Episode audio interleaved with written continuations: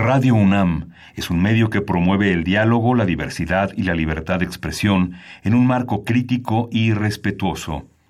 Los comentarios expresados a lo largo de su programación reflejan la opinión de quien los emite, mas no de la radiodifusora.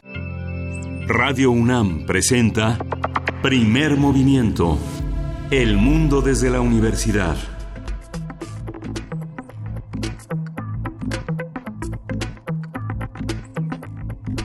Hola, buenos días. Hoy es miércoles 29 de mayo y son las 7.05 de la mañana en la Ciudad de México. Estamos en la cabina de primer movimiento en Radio UNAM. Berenice Camacho, buenos días. Hola, ¿cómo estás? Miguel Ángel Quemain, muy buenos días. Buenos días allá afuera a quienes nos sintonizan. Gracias. Gracias por estar aquí en las frecuencias universitarias y pues bueno, con, con mucho, mucho que decir muchas cosas que están empezando a, circular en el panorama nacional. Ya platicábamos el lunes, el lunes pasado, sobre el tema de la inhabilitación eh, por, por 10 años a Emilio Lozoya, exdirector de Pemex.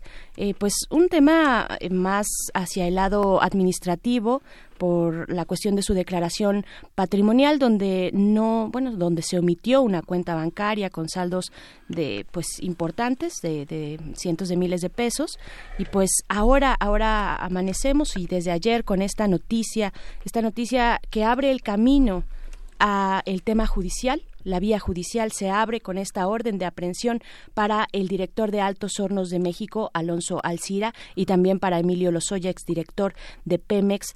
Eh, pues bueno, de verdad qué complicado y qué eh, pues panorama eh, tan tan amplio además que, lo que significa la corrupción en, en nuestro país y todas las bandas a las que podría empezar a pues a impactar este e, esta acción eh, pues que ahora se abre con esta eh, pues eh, la, la, orden de aprehensión a estos por lo menos estos dos personajes Miguel Ángel sí ojalá y la fiscalía proceda conforme a derecho que Emilio Lozoya tenga oportunidad de enterarse de qué se le acusa, que es el ajedrez que Javier Coelho, su abogado, dice, ¿no? No está enterado.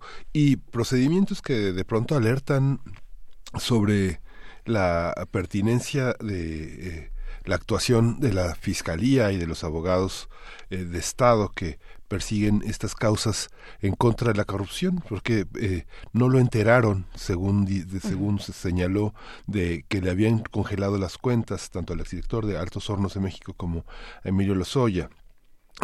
la idea de seguir los procedimientos, de que no se inhabiliten las causas, eh, las causas, los, los procedimientos, es fundamental. Vimos el procedimiento de la ineptitud de los abogados que enfrentaron el caso Duarte, cómo se hacían bolas con sus carpetas, con sus argumentaciones, la carencia de compromiso de, de pertinencia y cómo, cómo se ríen en la cara de los abogados de Estado, que es algo que no puede pasar. Eduardo Borges el lunes, como bien decías, señalaba que mientras las declaraciones fueran tan tibias, los procedimientos tan tibios, en realidad no teníamos ningún combate ganado a la corrupción y las luchas eran muy estériles en ese sentido. Y bueno, Berenice, yo eh, este, sigo con mucha atención. Desgraciadamente no podemos seguir, eh, no podemos poner atención a las conferencias mañaneras del presidente que son tan interesantes y tan divertidas, tan, este, le sacan tanta horticaria, tantos, pero finalmente es un ejercicio de diario frente a la prensa siempre hay algo que preguntar, siempre hay algo que decir. Ayer tuve la oportunidad de revisar otra vez no solo la transcripción, sino el encuentro con Ricardo Rocha, ¿no? un, un, un, hombre que abrió espacios para la, para la crítica, para el disenso, y que ahora está señalado como parte, ¿no? Su queja era, este, si yo estuve con ustedes, ¿por qué? ¿no? Me pareció muy interesante la respuesta larga, como casi todas las que da el presidente, eh, sobre este, yo no iba a depurar la lista, ¿no? Hay muchas personas conocidas, hay muchas personas, finalmente se entregó a Arinay el resultado de los de todo el presupuesto cómo se repartió. Pero nuevamente esta parte en la que la posibilidad Ricardo Rocha decía no no, no estoy yo yo no pero están mis hijos yo no no digamos había un, un cierto un cierto penar un cierto llanto ahogado en su garganta tratando de explicar que él no formaba parte de eso. Pero son los negocios familiares él decía, mis hijos son personas muy decentes, estudiaron un doctorado en España, estudiaron un doctorado en Inglaterra. Digamos, ojalá y todos los periodistas tuvieran la oportunidad de que sus hijos hicieran doctorados así. Pero yo creo que es finalmente es un ejercicio de muchísima modestia el del periodismo, ¿no? No es un, no es un negocio, aunque se puede mantener una, una solvencia, una capacidad de hacerlo. Lo, lo mostró un, un, hombre muy rico de los medios que fue Gutiérrez Vivo. Eh, se dice todo el tiempo que Carmen Aristegui es una mujer muy rica ya, ¿no? Pero la independencia es lo fundamental. Veo que Salvador Camarena hace una columna muy interesante diciendo los ataques en contra de la prensa. ¿no? Yo creo que son contra unos periodistas muy específicos que se enriquecieron y que, y que, y que se abonaron a un sistema que les hizo, les permitió tener negocios pero no es la prensa. O sea, el presidente yo creo que no ataca a la prensa. Hemos sido muy críticos con el presidente en este espacio y en general la independencia de la universidad permite tener esa crítica a través de sus investigadores, pero no es contra la prensa. ¿Tú qué piensas, Berenice? Eh, yo creo, estoy, estoy de acuerdo contigo, sin embargo, también pienso que hay que tener mucha claridad desde ese espacio de la conferencia eh, presidencial matutina eh, para, para delimitar, para, para matizar muy bien, para, ser muy cuidadoso en ese sentido y, y no hacer tabula rasa precisamente, porque creo que la lectura hacia los que no forman parte de ese círculo rojo, ¿no? los que no están eh, vaya relacionados de alguna manera con los medios o que no están en esos espacios de trabajo donde eh, pues estas noticias están corriendo y donde no se tiene tanta cercanía por ejemplo de los perfiles de la historia de la trayectoria de, tantos y tantas periodistas, pues podría eh, tomarse como tal, ¿no? Como precisamente una tabula rasa donde todos los periodistas y comunicadores entramos en un, en un mismo saco, ¿no? creo que hay que tener esos matices, lo decíamos también la semana pasada en cuanto a esta lista, pues ser todavía más cuidadosos de eh, especificar en qué rubros recaen estos estas grandes sumas de dinero, ¿no? Porque y, y, clarificar desde la ley que es algo que hace falta también, ¿no? Desde la ley de publicidad oficial. Sí. Y hoy vamos a tener mucho que tiene que ver con el periodismo, con la información. Vamos a tener, bueno, le damos la bienvenida a nuestros amigos, a nuestros compañeros, nuestros colegas de la radio universitaria de Chihuahua, que de 6 a 7 de la mañana en las frecuencias de FM y en la navegación en internet están con nosotros, de 7 a 8 en, la, en el horario de la Ciudad de México. Y vamos a tener un, eh, un día muy intenso, un miércoles de literatura y de periodismo. Vamos a iniciar con la colección de historietas de la Hemeroteca Nacional que tú eh, nos ofreciste desde lunes, este, Pepines, con el maestro Juan Manuel Aurrecoechea, un historiador que ha dedicado su trabajo al estudio de la historieta y las relaciones entre historia y imagen. Eso en unos momentos más, no se lo pierdan, va a estar buena esta conversación para después seguir con Pavel Granados, es miércoles de fonografías de bolsillo. Eh, Pavel Granados, escritor y director de la Fonoteca Nacional, nos va a hablar sobre Carlos Monsiváis, el melómano. Desde esta figura, desde los sonidos y desde la música, es el enfoque que nos propone Pavel Granados en esta ocasión. Sí, vamos a tener también en el terreno del periodismo, en la nota nacional, las cuentas y los informes de reporteras en guardia. Vamos a tener el comentario de esta gran periodista, esta gran cronista, Laura Castellanos. Ha estado con nosotros en otras ocasiones. Ella es periodista independiente, autora del libro Crónica de un país embosado y parte del colectivo Reporteras en Guardia. Y después, en nuestra doble nota del día, vamos a hablar de Zamora, Michoacán y de las distintas aristas de la inseguridad. Vaya tema el que nos plantea, vaya reto el que plantea Michoacán en estos meses y para esta administración, vaya desde hace mucho tiempo, pero se ha agudizado la violencia y hemos visto imágenes que que, nos han dejado impactados eh, y pues bueno, vamos a estar platicando con Dalia Martínez, quien es directora del Sol de Morelia y el Sol de Zamora también acerca de lo que está pasando por allá, eh, Miguel Ángel. Sí, vamos a tener eh, la poesía necesaria en tu voz, Berenice, que seguro ya está lista. Este, en la mesa del día tenemos las elecciones en la Unión Europea. ¿Qué lecciones aprendimos? Conversaremos con Luis Guacuja, que ya nos dio una introducción muy interesante sobre cuáles son las características y cómo impactará al resto del mundo. Él es responsable del programa de estudios sobre la Unión Europea del posgrado de la UNAM y el maestro Damaso Morales Ramírez, que coordina el Centro de Estudios Europeos de la Facultad de Ciencias Políticas y Sociales de esta casa de estudios. Y también en nuestra sección de química con el doctor Plinio Sosa vamos a conversar sobre el carbón. Es eh, pues el pasaje que nos propone hoy sobre la tabla periódica que cumple 150 años, pues le toca el turno a, al, carbón, el rey de la química, nos dice el doctor Plinio Sosa. Y con esto vamos a iniciar invitándoles a que se sumen en comentarios en nuestras redes sociales. Mándenos sus GIFs académicos si quieren. Sus GIFs culturales y científicos son muy bien recibidos. Háganos buenas bromas al respecto. Arroba P Movimiento en Twitter, Primer Movimiento UNAM en Facebook. Y pues bueno, vamos a iniciar con música. Sí, vamos a escuchar de Holly Cook, Leche y Miel.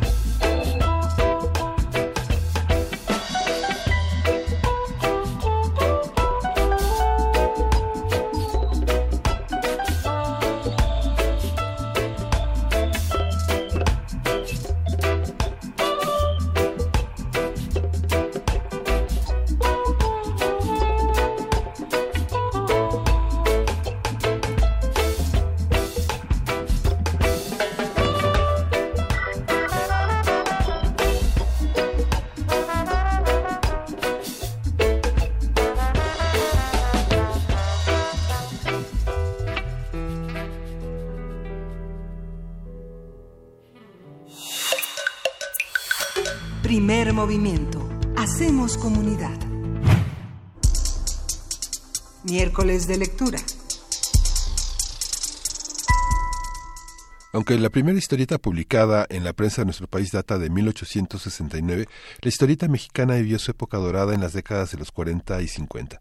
En la década de los 30 surgieron revistas como Paquín, que publicaba en su mayor parte material de Estados Unidos, pero también nacieron otras, como Paquito, Chamaco, Pepín, con historietas mexicanas como Rolando Rabioso, Los Supersabios, Adelita y Las Guerrilleras, y en los siguientes años fueron publicados Memín Pinguín, La Familia Burrón, o Los Superlocos, entre otros títulos. La Hemeroteca Nacional de México realizó la catalogación y descripción de historietas mexicanas. Este trabajo comenzó hace una década y es dirigido por Juan Manuel Aurrecoechea con el apoyo del Fondo Nacional para la Cultura y las Artes y facilitará a los usuarios su consulta en las instalaciones de la hemeroteca. Se trata del acervo público más importante de la historieta mexicana y abarca más de 7.000 volúmenes encuadernados. El catálogo se puede consultar en la página web www.pepines.unam.mx y contiene datos de más de 1.200 series, lo que representa alrededor del 40% de la colección. El usuario tiene acceso a una breve sinopsis ilustrada de cada historieta con los nombres de autores y autoras, editoriales, fechas de publicación, género de cada serie y la técnica con que fue realizada. Conversaremos sobre esta colección, lo que significa para la hemeroteca y lo que nos revela sobre la función de este tipo de textos en la vida nacional. Nos acompaña el maestro Juan Manuel Aurrecoechea, historiador, que ha dedicado su trabajo al estudio de la historieta y las relaciones entre historieta e imagen. Entre sus publicaciones destacan Puros Cuentos y la historia de la historieta mexicana. Es el coordinador del proyecto Pepines, catálogo de historietas mexicanas de la Hemeroteca Nacional de México, y le damos la bienvenida Maestro Juan Manuel, muy buenos días. Muy buenos días, me dice Miguel Ángel. Buenos días a todos los radioescuchas de, de Radio UNAM. Qué gusto de, escucharte, este Juan Manuel. Yo eh, verdaderamente empecé, bueno, la, década de los 80, puros cuentos y la historia de la historieta mexicana realmente me cambiaron la vida. No pensé que, nunca hubiera imaginado que, que, que este proyecto ahora Pepines fuera, fuera posible. Realmente el trabajo que empezaste a hacer es, fue verdaderamente extraordinario prácticamente desde el principio. Empezar con el pie derecho es tan difícil. ¿Cómo, cómo fue este proceso? Eh? No, te agradezco mucho tan elogiosa y, y, y, bueno, contento de, de que espero que te haya cambiado la vida para Sí, auténticamente. Es, una de las grandes documentaciones cuando pocas cosas de la cultura popular se documentaban de una manera tan rigurosa y tan sistemática, ¿no?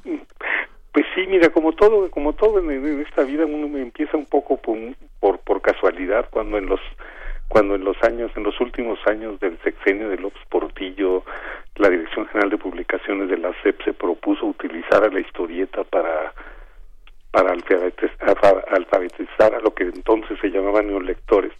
Se decidió utilizar al cómic y la historieta para pues para esa labor y entonces empezaron a publicar, no sé si recuerdas, novelas mexicanas ilustradas, episodios mexicanos, series sobre la historia de México, la revista Sniff y se, estaba todo este proyecto muy ligado a lo que hacía Mariana Jampolsky en Colibrí y a una serie de publicaciones de contenido dirigidos al público popular.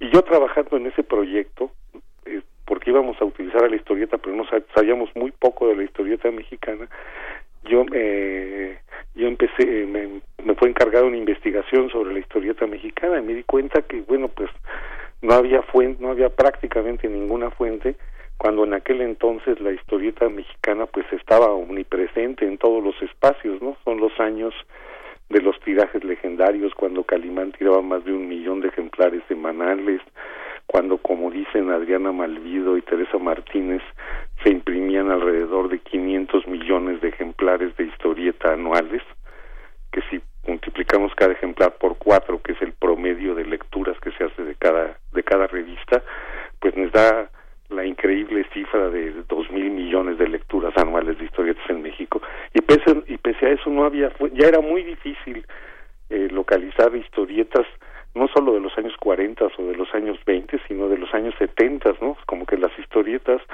proliferaban, estaban en todos lados y desaparecían prácticamente inmediatamente, ¿no?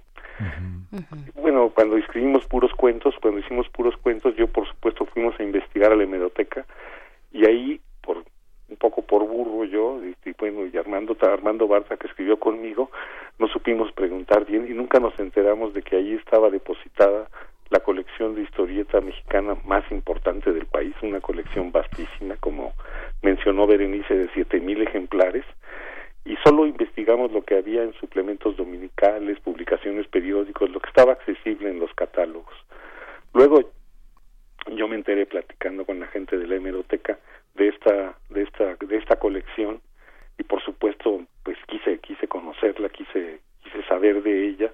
Había un inventario escrito a, en máquina de escribir. De hecho cuando la hemeroteca se mudó de sus instalaciones en el Carmen la ciudad universitaria y pues me apareció ya solo con ver el inventario que era un inventario no recuerdo si de 12 15 cuartillas de puros títulos me pareció que ahí había un tesoro y le planteé al FONCA la, un proyecto para, para catalogar esa, esa colección que estaba descatalogada, solo podía acceder uno a través del inventario y pues conociendo para, para investigadores reconocidos, ¿no? Entonces, en, esto, esto lo planteamos en 2006 y el FONCA bueno, el doctor Vicente Quirarte, que entonces era el director del Instituto de Investigaciones Bibliográficas, se mostró muy, apoyó mucho el proyecto, nos dio todo su apoyo, él es una gente bueno interesada en, en, en, en todas las diversas variantes de la cultura mexicana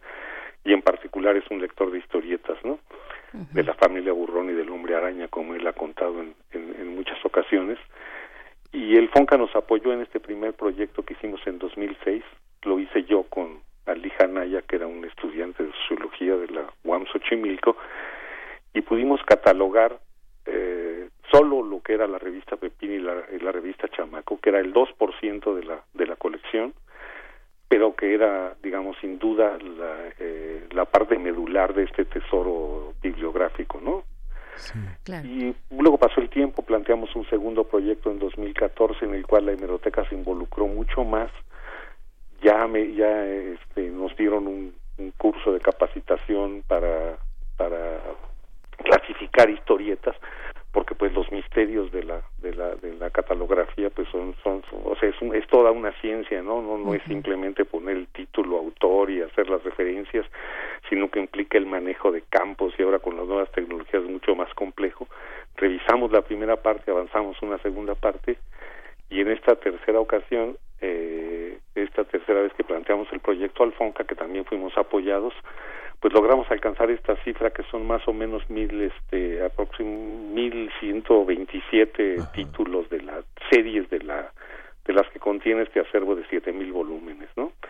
Todavía nos falta este, terminar eh, terminar de catalogar esta esta serie. Yo espero que con otro año de trabajo podemos llegar al final, pero el resultado es la página web que ya está este por fin también la página web se ha ido actualizando cada vez más y hoy es una página muy amigable, muy fácil de consultar, que permite hacer muchas referencias cruzadas, eh, consultas, por ejemplo, por autor, por título, por variante temática, por año, por editor, por dibujante o simplemente por palabra, ¿no? Tú puedes teclear ahí en el catálogo la palabra box si te interesara la historia del box mexicano y su relación con la historieta y te van a aparecer todos los títulos en los que porque cada ficha contiene una una sinopsis del argumento y de la trama de cada historieta de cada serie reportada te van a aparecer todas las series donde por alguna razón aparece la palabra box no o si te interesan todas las historietas que se publicaron en 1968 pues también ahí puedes este aparecerán bueno, no todas las no todas las que se publicaron en México, pero sí por lo menos todas las que están catalogadas en este catálogo. Sí, Claro. Eh, maestro Juan Manuel, ¿en qué, ¿en qué momento esta práctica cotidiana, semanal, quincenal, eh, por entregas, deja, deja de tener esta potencia en la, pues, en la sociedad mexicana? ¿No se ha ido, si, si nos ponemos a pensar, por ejemplo, en el manga, eh, que es de origen japonés, la historieta japonesa y también la norteamericana, ¿en qué momento dejamos de, de producir y por qué? Bueno, mira, es, yo creo que la que, bueno, la historieta mexicana, si habláramos de periodos, podríamos hablar de un gran periodo que es los años 40, los, los años 40 sobre todo, que es la época en que se crean los super sabios, la familia Burrón, en que Yolanda Vargas Dulce crea prácticamente todos los títulos que después van a constituir el cuerpo de lágrimas y risas, que publica José G. Cruz, Abel Quesada, en fin, eh, Germán Butze, los super sabios, Luego viene un periodo de, de los tirajes este, enormes, que es los años 80 precisamente, fines de los años, la última década, la última parte de la década de los 70 y los años 80, cuando Calimán tira el millón de ejemplares, cuando Lágrimas y Risas está en su mejor momento, igual la, la familia Burrón y muchas, muchos otros títulos. En esa época se tiraban alrededor de 300 títulos semanales, de eh, 300 títulos semanales estaba la novela semanal donde Laura Bolaños hizo una labor muy interesante desde eh, y que, incluso se podría calificar como precursora del feminismo por muchas razones. Ochentas, digamos a mediados de los años ochentas, cuando aparecen los sensacionales de luchas, los sensacionales de chambeadoras, cuando ya no está el santo ni toda esta historieta popular mexicana, le e, entra en un proceso de, de, de decadencia a la industria, de repetición de fórmulas, de repetir, seguían publicándose los, las, seguían utilizándose las mismas fórmulas narrativas de los años 40. Claro, aparecían nuevas cosas, siempre aparecen como Rius con los supermachos y historieta política y historietas muy interesantes como Torbellino, pero, pero en los ochentas hay como un vertiginoso, vertiginosa decadencia de la industria en general, de la industria de la, de lo que yo llamo la historieta popular mexicana, ¿no? Sí. Y esta historieta hoy está hoy es una especie en extinción, digamos ya no queda absolutamente nada de ese fenómeno cultural y quizá muchos se lo explican porque la industria fue muy voraz, porque no respetó los derechos de autor de los historietistas, porque los historietistas envejecieron, porque los lectores que se habían formado leyendo historieta también envejecieron. Pero yo yo creo que que, que el fenómeno responde a una combinación de factores que podríamos llamar un cambio histórico un cambio histórico que había que explorar en otras en otras vertientes de la cultura como como la música como el cine como la radio como un cambio histórico que responde quizá a un a una nueva visión de lo que es popular en México. Digamos si lo popular lo popular con todas las ambigüedades y, eh, del término que, que significan se colocó en el centro de la cultura a partir de la Revolución Mexicana o, muy cerca del centro, a partir de los ochentas, digamos, en la época del neoliberalismo, este eh, eh, lo popular empieza a volverse pura nostalgia. Bueno, no digamos siempre es relativo lo que estoy diciendo, pero yo creo que este es que esto es lo que explica, digamos, que hoy la historieta popular mexicana esté completamente desaparecida. Claro, hay fenómenos muy interesantes de historieta. La historieta es un lenguaje bastante complejo como novela gráfica, como lo que están haciendo los jóvenes en las redes, como el como las nuevas lecturas del manga o de la historieta norteamericana. Hay cosas interesantísimas que están haciendo este como te decía jóvenes pero pues son ahora son digamos un gremio que ya se está pareciendo cada vez más a lo que sería antes el gremio de los poetas no sí. con pequeños tirajes con círculos más estrechos con temáticas que interesan quizás ciertos sectores del público lo cual no, yo no descalifico a mí me parece muy me parece muy bien que esto suceda no sí. pero y que digamos quizá jamás volveremos a los tirajes del millón de ejemplares quizá no volvemos a nunca volvamos a tener una lectura popular que fue cuya característica principal quizá pueda haber sido compartida por tanta gente y por tanto tiempo. Es que se, transform, se transformó en lo colectivo, este Juan Manuel. Yo creo que esta parte de lo, de lo colectivo sufrió una enorme transformación eh, y cuando yo decía yo y utilizo la primera persona para decir eh, me transformó la vida, me refiero a una más que una cuestión personal, a una, a una cuestión generacional donde la, había una lectura culta, no sé, uno podía leer un texto clásico del galán arte de leer de la secundaria y, y, seguir sobreviviendo emocionalmente gracias a las a, a los cómics y a las a las y a las publicaciones.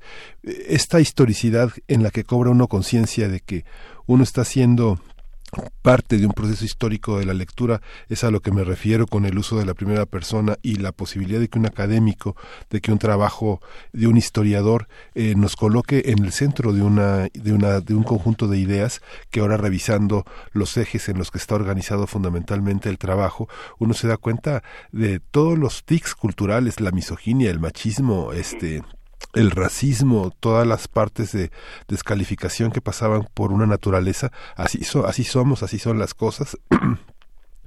Todavía el uso de eh, distintos eufemismos a los políticamente correctos de hoy. Eh, no sé, es esa, esa transformación del yo frente a una serie de cosas del pasado. Uno va al pasado gracias a este tipo de trabajos para ver cómo uno era y cómo uno ha evolucionado políticamente y, y culturalmente, ¿no?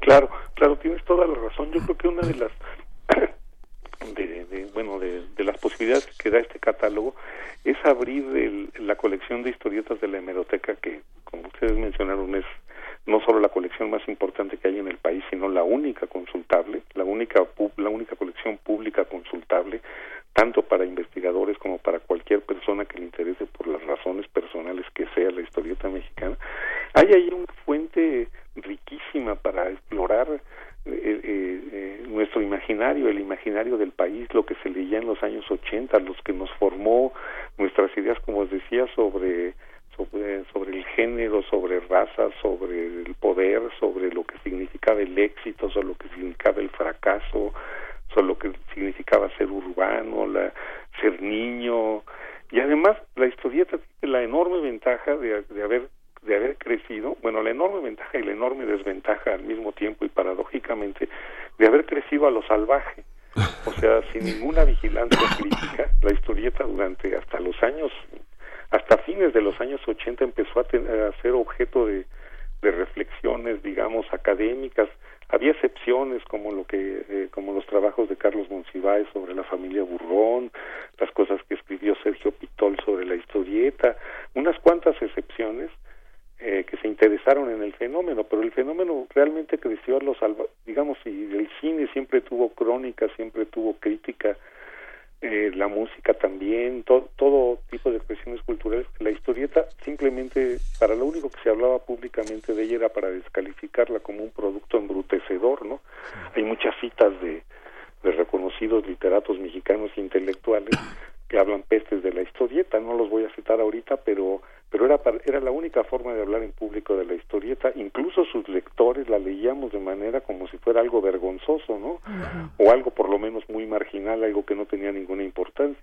Digamos, nadie leía los super sabios para, para luego colocar esa lectura en, su en el currículum de sus lecturas, como quizás si lo hacía con El Quijote o con, o con Carlos Fuentes o con William Faulkner, ¿no?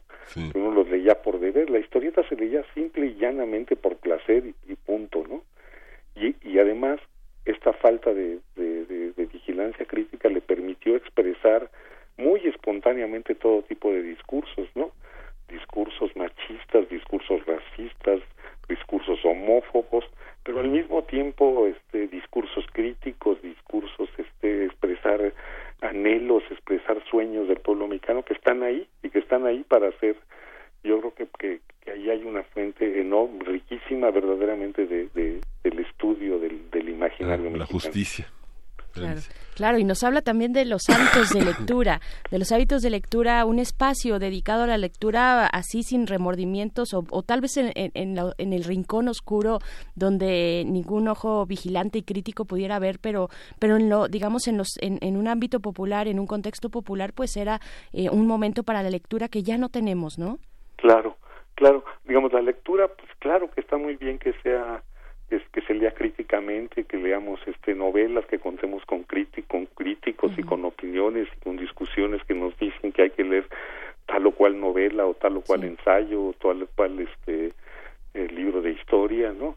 Pero en la historieta, digamos, se responde quizá a estos fenómenos de literatura, de narrativa popular como como lo que se contaba en las hogueras, no sé, en las hogueras, en, en, la antigüedad, o como los cuentos que nos contaban nuestros padres de niños, o como los cuentos que corren en la tradición oral y en la tradición popular, que uno se sentaba a escucharlos, no para bueno, sí para educarse, pero para educarse de otra manera, ¿no? Para educarse de una manera mucho más, este, mucho más espontánea, mucho menos curricular, por decirlo de alguna manera, ¿no? Lo cual hace que esos que, esos discursos sean de, una riqueza expresiva enorme, ¿no? Y que y que los estemos perdiendo, ¿no? O que o por lo menos se estén transformando. Claro, ¿cómo compararnos también con, con países cercanos en ese sentido que probablemente sí le dieron un cuidado, un tratamiento, eh, un cierto espacio de eh, reconocimiento a, esta producción eh, bibliográfica, a, esta, a la historieta en, en sus países? ¿Y por qué nosotros no lo hicimos? ¿Por qué de dónde vino ese descuido, ese desprecio que finalmente terminó por asfixiar, por no generar cuadros, ¿no? Nuevos cuadros, porque, pues bueno, me imagino que que no es eh, que es bastante atractivo también para los jóvenes y lo es ahora no me lo imagino sino que ahora lo vemos es bastante atractivo pues acercarse a estas narrativas eh, gráficas que, que, retan también a la, a la imaginación a la creatividad eh, poner un cuadro poner esta serie de cuadros y contar una historia a partir de ellos pues tiene tiene un reto creativo interesante no claro Yo creo que hay una cosa que tenemos un, que, que, que los mexicanos y la cultura mexicana tenemos un problema con con todo lo que es popular, ¿no? Por un lado es enormemente atractivo, nos sentimos completamente identificados en lo popular y por otro lado lo despreciamos. Por otro lado quisieran, digamos, porque en la historia de nuestro pueblo, pues al mismo tiempo que es una historia maravillosa, es una historia llena de heridas, de lastimaduras que vienen desde la época colonial, de la revolución, de nuestra historia como un país pobre, y entonces tenemos tenemos tenemos ahí un, un, conflicto con lo popular y yo creo que precisamente que la historieta quizá no tuvo la vigilancia crítica quizá no se atendió como fenómeno como un fenómeno cultural de primera importancia por la crítica por la academia por la intelectualidad no tanto por elitista sino porque por, por por este conflicto no por este conflicto que no pudo advertir que allá que haya de algo muy importante al mismo tiempo que lo despreciaba porque la historieta, digamos, en términos, podríamos decir que en los años 70 se podía decir que era una lectura de mujeres, de niños y de analfabetos, ¿no? Y entonces cualquier, cualquier, si nos colocamos en cualquier lugar donde nos queremos sentir importantes y, y serios, pues entonces no leemos historietas y mejor leemos novelas o leemos ensayos, leemos historia o leemos autores extranjeros. Y esto provocó, digamos, esta falta de vigilancia crítica, pues sí provoca algo que es una es una ruptura con la tradición, una, una ignorancia con lo que con, con, con, esta herencia de la historieta que no sucede en otros lugares. Por ejemplo, hoy los este digamos por poner un ejemplo un ejemplo parecido, digamos en Perú hay una hay una hay es es, es parecido a México, pero ahí hay una ha habido una tensión mayor sobre sobre la historieta y los historietistas jóvenes y actuales, pues yo siento que están mucho más vinculados a, sus, a, sus, a, sus, a sus tradiciones narrativas, pese a que por supuesto la historieta peruana no tiene la, la, la, la, la historia de la historieta popular mexicana, ¿no? Claro. ¿De dónde, eh, maestro? Te comento, perdón. Sí, sí, adelante. Argentina, Perú y en estos lugares y en otros lugares de América Latina hay toda una, una voracidad por, de, coleccionistas por conseguir las historietas que editaba, por ejemplo, Novaro en los años 60, 70, ¿no? Que no existe en México, ¿no? Y bueno, pues son cosas que deberíamos preguntarnos por qué pasa. Sí, todavía en, muchas ciudades hay grandes puestos de revistas donde todavía uno puede cambiar algunos de ellos. Es, es, siempre fueron hechas como... Yo recuerdo muchos de mis... Eh, cogeneración son eh, se, intercambiaban, se cambiaban, nadie nadie conservaba nada, más que después ya fue en los finales de los 80, 90 que la gente coleccionaba Batman, Superman y los cómics de Marvel, ¿no? Claro. Sí, que, trajo un empuje distinto. Ya para despedir esta conversación, eh, profesor maestro Juan Manuel Aurrecoechea, eh, pues invitar a la audiencia también a acercarnos, a acercarse a este catálogo de historietas. Está esta página electrónica, ¿verdad? ¿Qué vamos a encontrar ahí? Bueno, pues en la página electrónica está pepines, hay que teclar pepines.unam.mx. Vamos a encontrar la información de cerca de 1095 series, la información de quiénes fueron sus editores, quiénes fueron sus argumentistas, sus dibujantes, los directores, una ficha de que resume la trama de esa historieta y que resume un poco la historia de esa de esa de esas de, cada serie consignada. Vamos a encontrar ejemplos gráficos una una una selección que nos permite ver eh, entre 5 y 25 páginas de cada serie para que mm. veamos cómo era la, imagen de la historieta. Vamos a, encontrar, bueno, los principios, todos los datos bibliográficos, hemerográficos necesarios. Podemos hacer cruces, te, decía, te decía, por autor, por tema, por variante que temática, por género. El sitio es realmente muy amigable. Se puede incluso hacer búsquedas este, abriendo el sitio se empiezan a desplegar los títulos con, con, un ejemplo gráfico y es muy muy muy muy fácil recorrerlos. Entonces puede uno digamos haciendo un símil podría uno prácticamente ojear el sitio para buscar para encontrar cosas que no espera que no esperaba buscar. Lo que sí no vamos a encontrar en el sitio y es algo que digamos ha, ha corrido el rumor en redes sociales y en algunos medios que se llama quizá porque no, no supimos este, aclararlo desde el principio, hay mucha gente que piensa que en el sitio está la colección digitalizada completa de la mm. historieta de, la, de las historietas que contiene la colección y pues no no no no hay no hay no hay digamos un solo episodio completo de alguna historieta digitalizada y pues muchos lectores su anhelo verdadero es tener las historietas digitalizadas para poder volverlas a leer, ¿no? Esto sería una labor gigantesca porque tendríamos que hablar de digitalizar, no sé, siete mil volúmenes que contienen cada uno 20 revistas de 50 páginas cada una o de 32 páginas, estamos hablando de millones de páginas de digitalización, ¿no? Que será una tarea que quizá en el futuro se pueda emprender pues aquí está ya la, este primer esfuerzo, este primer gran esfuerzo de eh, más de más de 10 años. Y pues agradecemos mucho esta conversación, esta invitación a acercarse a este catálogo de historietas mexicanas que ahora nos propone la Hemeroteca Nacional de México. Y pues gracias por estar con nosotros esta mañana, maestro Juan Manuel Aurrecochea. No, pues tal, eh, y el agradecido soy yo, muchísimas gracias por, por, por darme oportunidad de, de hablar de este de este importante catálogo y, de, sobre todo de la, de la colección. Gracias a ti, a Miguel Ángel y a, los radioescuchas de Radio UNAM. Gracias, maestro. Muchas gracias, buen día. Ya en nuestras redes sociales nos empiezan a compartir sus historietas favoritas. Mayra Elizondo nos pone aquí La familia Burrón, eh, dice que todavía le tocó leer ah, eh, esta, esta historieta, bueno, pues es eh, icónica. También Alfonso de Alba nos pone aquí algún ejemplo de Doña Sara, la mera mera, la abuelita más adorable del mundo, y la vida de Chucho el Roto también. Armando Bartra y, y, Juan Manuel, ¿a, qué se dedica Juan Manuel? Analiza historietas en aquellos años, o sea, digamos que no analiza el Popol Vuh o el calendario azteca, sino historietas. Envidiable. vamos a escuchar música, vamos con Yucatán a Gogó, Vísteme de Calimán.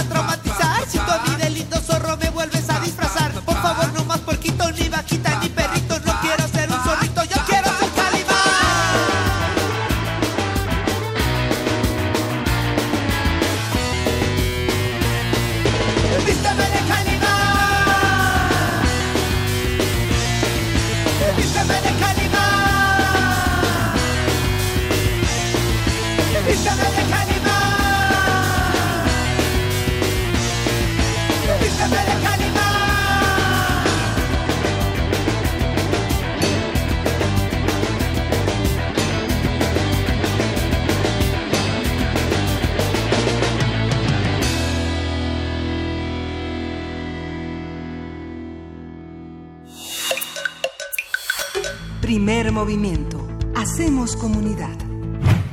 Nosotros también, así como ustedes, nos quedamos muy picados hablando de historietas. Eh, ya nos han compartido algunas de sus favoritas. Nos pone por aquí Juan Rosete, que dice, de niño también me gustaba el Simón Simonazo y Cris. Simón Simonazo y Cris y nos pone aquí la portada del número 5 de este desmoche. está está muy muy está muy padre. Muchas gracias por compartir, Juan Rosete. Yo también quiero eh, pues recomendar una historieta. Quiero recomendar una historieta reciente que es ilustrada por Sareki. Es una ilustradora atlascalteca que aborda temas relacionados con eh, pues eh, las historias mexicanas, ¿no? Con el pasado eh, precolombino. La historieta se llama Ixpule y tiene de verdad una ilustración bastante interesante. Ya es un formato distinto, es más un compendio, digamos, no es por entregas, no tiene esta posibilidad de encontrarse en los, en los puestos de periódico o algo por el estilo, sino que ya es un único, eh, pues un compendio, ¿no? Entonces ahí está Ixpule de Sareki, eh, ilustradora mexicana. Eh, creo que ahí vamos haciéndole, pues no competencia ni tampoco sombra a lo que se produce, por ejemplo, con el manga eh, japonés que llega a nuestro país y que tiene un impacto brutal, pero ahí está también el mercado, digamos, el nicho de lectores que quieren seguir nutriéndose semana con semana o, mes con mes sobre historias, pues fantásticas. ¿no? Sí, es parte de nuestro acervo. Recuerdo cuando murió Michel Foucault, Deleuze decía, ha muerto el archivista de la ciudad, ¿no? Mm. Y justamente hay otro archivista de la ciudad de los que nos va a hablar Pablo Granados hoy. Vamos a la, vamos a, a su sección. Fonografías de bolsillo. Estamos de vuelta ya aquí en Primer Movimiento para hablar de las fonografías de bolsillo. En este caso, eh, Pavel Granados nos pone en la mesa el tema de la melomanía de Carlos Monsiváis. Bienvenido, Pavel, ¿cómo estás? Hola, muy buenos días, Bere, Miguel Ángel.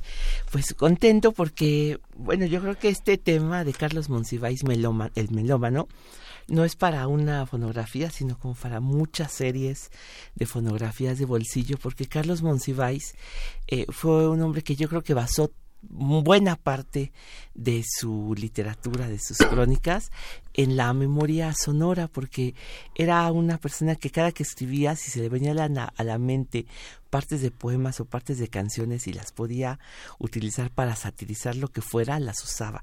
Y Carlos creo que tuvo una formación musical toda la vida, porque desde que era un niño cantaba y a mí me asombró mucho escucharlo cantar tan bien, porque cantaba de veras muy bonito los boleros y las canciones de los Beatles.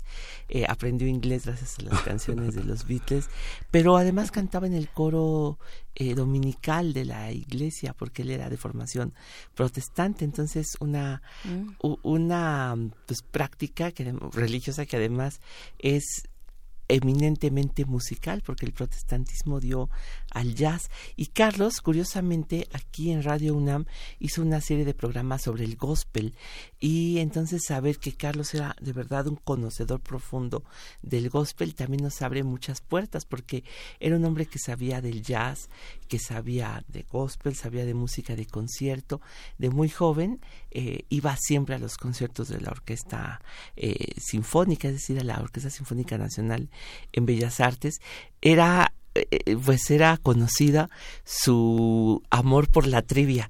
Entonces estar siempre hablando de boleros era pues para mí fue las pocas veces que pude platicar con Carlos Monsiváis de boleros fue de verdad pues como que salía de su casa yo pues no solo eh, cantando boleros, sino feliz de haber platicado con Carlos Monsiváis unas, un rato acerca de compositores. Eh, en 1996, o sea que hace 23 años, hace mucho, este... Se vieron ver la cara de Pablo. era muy bebé, bueno, pero, este, pero fíjense ustedes que hizo una comida en homenaje a Tito Guizar, un querido amigo nuestro, Iván Restrepo, porque se cumplían los 60 años de la película allá en el Rancho Grande. Mm. Y entonces, bueno, hubo varios invitados, pero además de Tito Guizar, la, el plato fuerte de la comida fue Carlos Monsiváis. Y allí estuvimos platicando. Bueno, Tito Guizar platicó durante un buen rato acerca de su amistad con Carlos Gardel, porque de algún modo Tito fue el sucesor de Carlos Gardel en las películas latinas, porque el galán del cine latino del Hollywood fue Carlos Gardel y cuando él se mató en 1935 eligió la Paramount, o sea, Hollywood, a Tito Guizar como el sucesor de Carlos Gardel y Tito nos estuvo platicando acerca de la amistad que lo unió con Carlos Gardel y después de una tarde memorable para Tito en que caminando por Nueva York se encontró sentado en la barca de un parque nada menos que Al Jolson, el, el actor de la primera película sonora del mundo. Y Carlos Monsiváis se puso a cantar las películas de Al Jolson y incluso unas en yiddish, lo que hizo que Tito volteara con los ojos abiertos porque dijo, sí, eran esas canciones las que le escuché a Al Jolson allá en Nueva York a finales de los años 20. Entonces salió tan asombrado Tito Guizar de la pues de la memoria musical de Carlos Monsiváis. Pero fíjense qué curioso, porque volteó y le dijo a Iván Restrepo, oye, ¿y este señor que ha estado cantando, quién es? ¿Por qué sabe tanto? ¿Canta? Él canta en un trío, se refería a Carlos Monsiváis, pero pues no sabía que era un gran cronista, pensaba que era un cantante de alguna orquesta, algo así de tanto que sabía Carlos Monsiváis.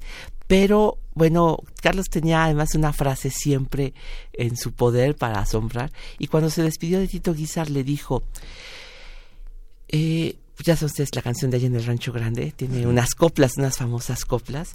Y Carlos Monsiváis, antes de despedirse de Tito Guizar, le dijo, yo no nací en Rancho Grande, pero quiero ese lugar, porque así se dice en Lorenzo Barcelata y Tito Guizar en el duelo de coplas en la en la en la película, ¿no? Y bueno, dije, ¿qué, qué escogeré de Carlos Monsiváis? Pues Fíjense ustedes que a Carlos le gustaba mucho la trivia. No sé ustedes si saben qué canción de Gabriel Ruiz cantan eh, todo el tiempo en la película Calabacitas Tiernas. Eh, porque Calabacitas Tiernas era una de las películas favoritas de Carlos Monsiváis, que eh, que calabacitas piernas, hay que bonitas piernas, ¿no? Y es una, es una película en que a lo largo de las hora y media se dedican a ensayar unos números musicales que al final los presentan finalmente con público. Y una de las canciones que canta Rosita Quintana, la, la actriz argentina que está ahí, es Ya no vuelvas. Eh, y yo lo que hice fue buscar una buena versión de Ya no vuelvas, porque resulta que una tarde que de verdad a mí se me quedó muy grabada, estuve un buen rato con Carlos Monsiváis platicando acerca de los boleros de Gabriel Ruiz. Y eso, bueno, estuvimos tratando de adivinar quiénes eran los personajes atrás de esas canciones de Gabriel Ruiz o qué historias había, pero sobre todo el hecho de que durante mucho tiempo hubo muchas leyendas alrededor de Gabriel Ruiz porque se decía que le habían hecho las canciones ya sea Salvador Novo o Elías Nandino. Y fue cierto en cierto en algunos casos, porque de Salvador Novo, o, Javier Villarrutia, que también Javier Villarrutia, pero lo cierto es que hasta ahorita no pasan de ser leyendas. Las únicas dos canciones que sí se sabe que hizo la letra fue Elías Nandino, de Noches de Mazatlán, y de Mazatlán, que es como el himno de los de, allá de pues las personas de Mazatlán de, de Sinaloa, y bueno, pues estuvimos tratando de adivinar eh, lo que había. Carlos Monsiváis fue amigo de Gabriel Ruiz y en un programa en televisión eh, estuvieron juntos y fue muy memorable porque con Lola Beltrán, Gabriel Ruiz y Carlos Monsiváis estuvieron platicando y Carlos le dijo a Gabriel Ruiz, bueno, yo lo admiro porque usted es el Fidel Velázquez de los compositores, porque ya era viejísimo Gabriel, Gabriel Ruiz. Bueno, ya no vuelvas es esta canción que traje. Eduardo Solís es quien canta con la orquesta de Fernando Z. Maldonado. Yo creo que esta canción le hubiera gustado mucho a Carlos. Eduardo Solís fue parte de un dueto que le llamaban Blanco y Negro. Él era el blanco, Salvador García era el negro. Y bueno, era muy atormentado, es lo que sé. Y yendo a buscar una mujer que lo que, lo había, que a quien estaba buscando se accidentó en un coche y se murió. Esa es la historia de Eduardo Solís, que murió hace muchos, muchos años. Y esta es la grabación de ese bolero de Gabriel Ruiz, que sí tiene autor, se llama de la letra Gabriel Luna de la Fuente y la música de Gabriel Ruiz. Muy bien, pues con esto nos vamos a despedir, Miguel Ángel. Sí, vamos a oír, vamos a ir la canción y aprovechamos para despedirnos de la Radio Universitaria de Chihuahua. Gracias por estar con nosotros. Cuéntenos cómo les va y cuéntenos cómo escuchan a Eduardo Solís. Muchas gracias, Pavel.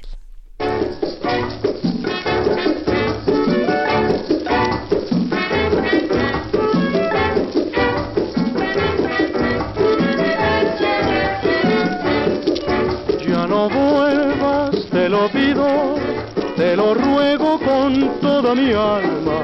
Yo prefiero tu recuerdo en el beso fragante de ayer. ¿Qué me importa si me quieres? ¿Qué me importa si me has olvidado? Sé que es mío tu pasado y que no me lo puedes quitar. El amor tiene un precio en la vida y se paga con dolor. Tiene un precio también el olvido, yo lo pago con el corazón. Ya no vuelvas, te lo pido, te lo ruego con toda mi alma.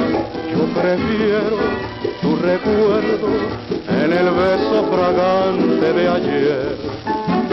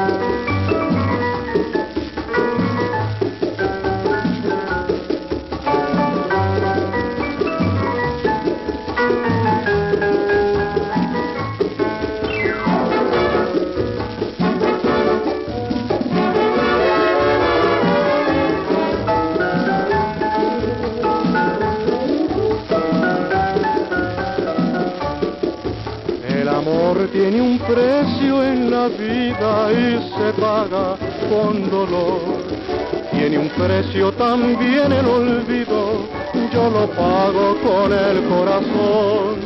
Ya no vuelvas, te lo pido, te lo ruego con toda mi alma.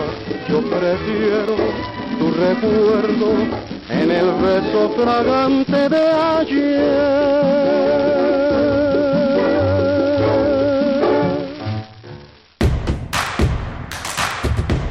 Síguenos en redes sociales. Encuéntranos en Facebook como Primer Movimiento y en Twitter como arroba PMovimiento. Hagamos comunidad.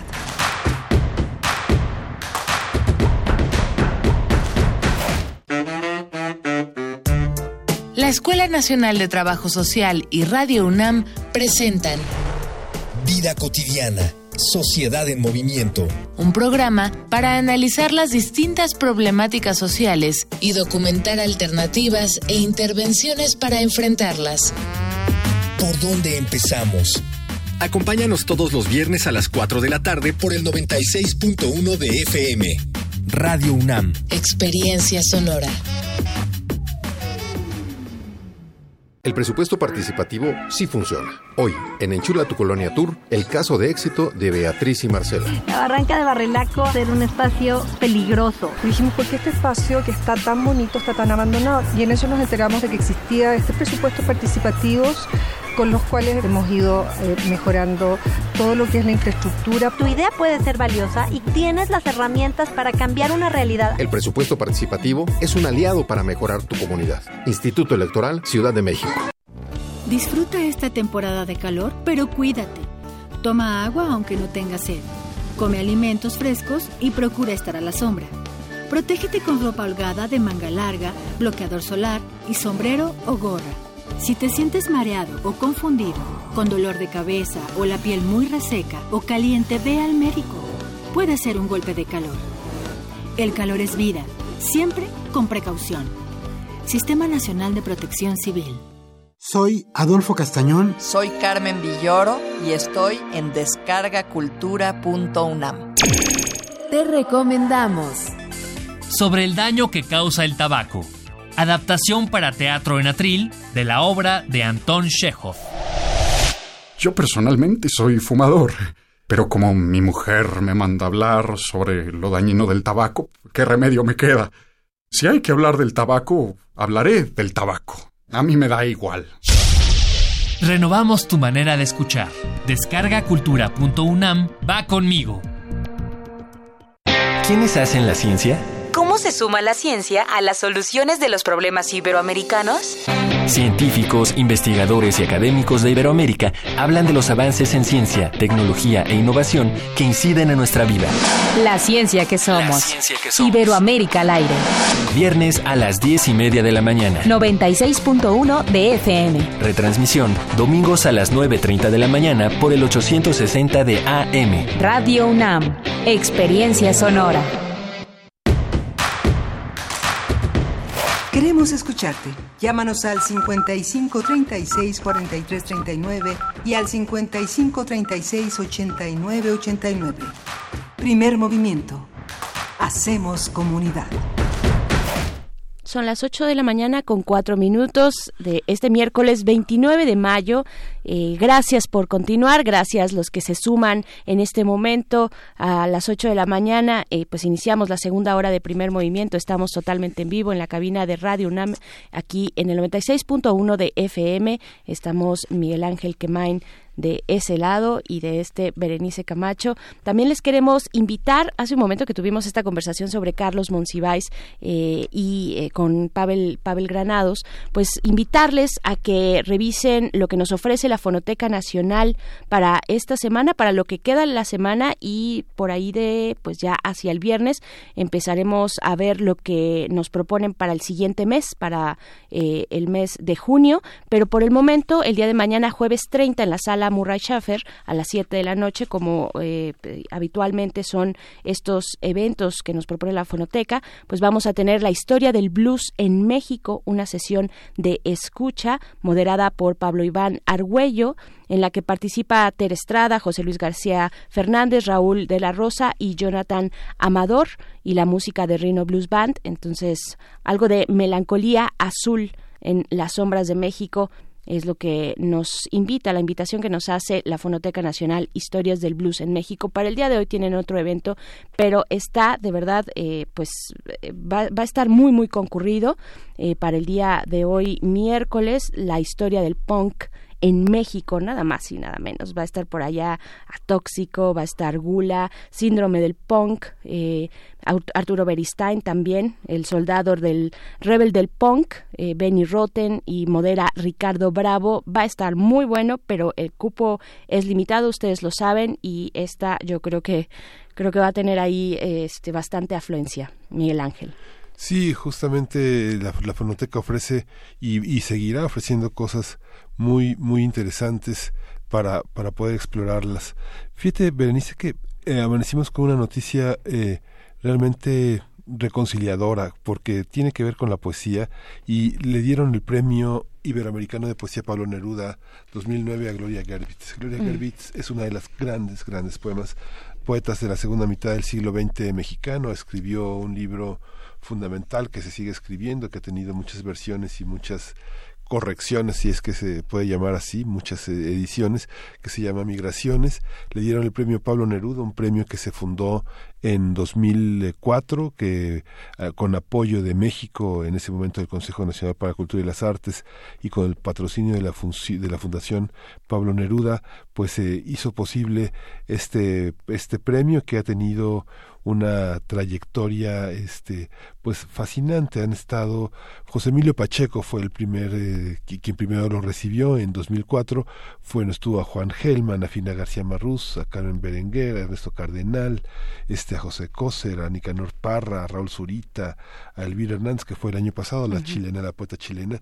Y bueno eh, es una gran es un gran acontecimiento que Gloria Gervitz una poeta que desapareció de la escena local, ¿no? De aquí se fue, se, fue, se fue de este rancho para irse al otro, a Estados Unidos como profesora, al rancho, bueno, otro rancho, este, pero es poderosísimo. Ahora que va a estar cruzando Iberoamérica, casi todos los que han tenido este premio les han dado el Cervantes.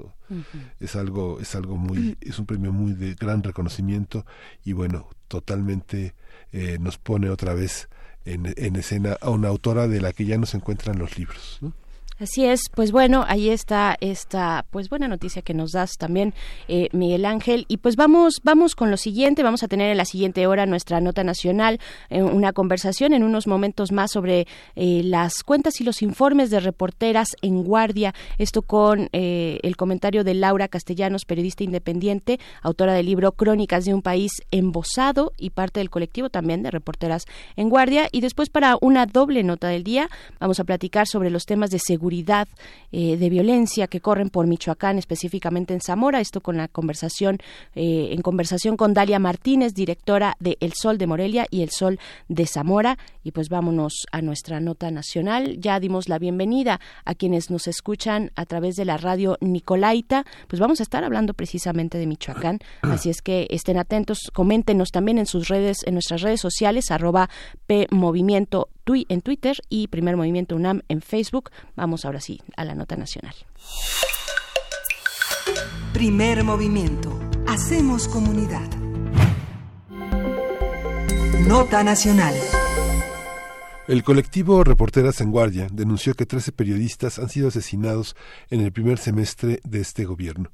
Cinco de las víctimas eran comunicadores indígenas, pero cuatro no han sido reconocidas como periodistas por la actual administración. Para el colectivo Reporteras en Guardia se trata de una violación a la ley para la protección de personas defensoras de derechos humanos y periodistas vigente en México desde 2012. Mediante un pronunciamiento señalaron que esta exclusión hace más vulnerables a las mujeres y hombres comunicadores indígenas. Por ello, Reporteras en Guardia inició la segunda etapa de construcción del memorial mataranadie.com con la publicación del perfil de Samir Flores, asesinado en febrero de este año en Amilcingo, Morelos. De los 13 periodistas asesinados en el primer semestre del gobierno de López Obrador, dos se realizaban labores en espacios de difusión municipal y seis pertenecían a radios comunitarias. A partir del informe que hicieron público el lunes pasado, vamos a hablar sobre la situación de las mujeres periodistas en México, cómo se colocan, cuál es su relación con los distintos poderes que se ejercen sobre ellas, qué pasa con esta profesión para las mujeres mexicanas. Está con nosotros Laura Castellanos, ella es periodista independiente, es autora de Crónica de un país embosado y parte del colectivo Reporteras en Guardia, que reúne a más de, un centenar de comunicadoras en el país 24 estados que eh, están, eh, pues sí, justamente en guardia. Bienvenida, Laura. Gracias por estar con nosotros y por compartir con nosotros esta información. Pues con mucho gusto de que abran eh, el espacio a este colectivo de, de mujeres periodistas. Gracias a ti, Laura. Laura Castellanos, te saludamos aquí, Miguel Ángel Quemain y Berenice Camacho, para darle seguimiento a este memorial digital que ustedes construyeron ya hace, pues, ¿qué fue el año pasado? Tengo entendido, mataranadie.com. Eh, cuéntanos, cuéntanos eh, precisamente de este origen de ustedes, de cómo se empiezan, cómo empiezan a hacer red eh, de mujeres periodistas y, cómo llegan a la idea de, de este portal Matar a Nadie. Pues mira, eh, empezamos el año pasado.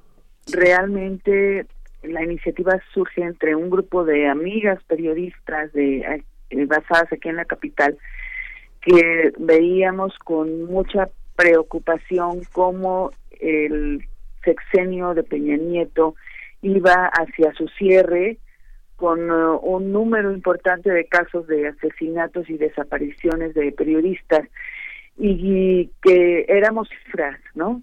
Éramos cifras, como son cifras, la, no solamente en el caso del gremio periodístico, sino de defensores de derechos humanos o de la gente eh, común, digamos, de la ciudadanía en, general o eh, de víctimas de asesinato de desaparición, pero en nuestro caso, pues bueno, eh, si bien nosotras como gremio hemos eh, al igual que, que los compañeros, también recogido las historias y visibilizado las voces de víctimas de las distintas violencias en el país, pues estas son nuestras víctimas, ¿no? Como gremio periodístico. Entonces, pues eh, pensamos que una forma de exigencia de, de justicia era visibilizando las historias de las y los compañeros asesinados. Entonces lo que hicimos en ese primer momento fue cruzar cuatro bases de datos, la de artículo 19,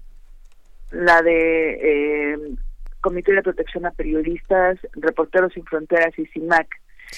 Y nos dimos cuenta de que manejaban eh, listados distintos porque tienen metodologías eh, particulares mm, y que particularmente y que especialmente se centraban en los ataques a la libertad de expresión pero de pronto nos salían otros nombres, de pronto veíamos, por ejemplo, que un colectivo de o una red de periodistas en Chihuahua manejaba un pequeño listado de con nombres que no tenían ninguna de estas eh, organizaciones y pues fue creciendo la, la lista y vimos que otros eran casos eh, de, que el móvil había sido delincuencial, es decir, que había sido una, un, un asalto, pero también nos integramos porque decimos no centrarnos únicamente en la línea de ataques a la libertad de expresión, porque consideramos que independientemente de, de cuál sea el móvil,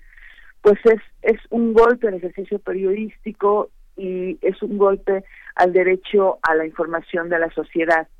Entonces, pues tenemos actualmente un listado de 188 casos, eh, de los cuales 25 son mujeres, y, y, y a partir de que eh, de que tuvimos este este listado, pues empezamos a, a contactar reporteras en los estados, porque la idea no era hacer eh, perfiles eh, de las víctimas a partir de una navegada en, en Google, sino hacer un reporteo, no con el fin de investigar quién era el victimario, sino con el fin de mostrar eh, los claroscuros, porque tampoco es un santoral, del, de las y los compañeros asesinados o, desaparecidos, pero eh, era mostrar sus historias, quiénes eran, y algo también muy importante que también nos parecía, mostrar en qué condiciones se hace el periodismo en este país, pues porque una parte muy importante, yo diría que dos de las terceras partes, pues son periodistas de medios pequeños que tenían que hacer distintas labores aparte de eh, ejercer la labor informativa y que uno cuando lee las historias pues ve con crudeza la vulnerabilidad y precarización con la que se hace el periodismo en este país. Entonces fue creciendo, digamos, la, la retícula eh, al libre, porque este es un proyecto independiente colaborativo eh, en el que sí nos mueve la rabia, rabia y la exigencia de justicia, pero también es, es, es un acto de amor, es un acto generoso de amor al oficio y a todas estas víctimas, aunque algunas tengan señalamientos en contra, nosotras hemos publicado sus historias poniendo estos señalamientos en contra, pero también recogiendo la, la, la voz eh, de, en una contraparte con un rigor periodístico, ¿no?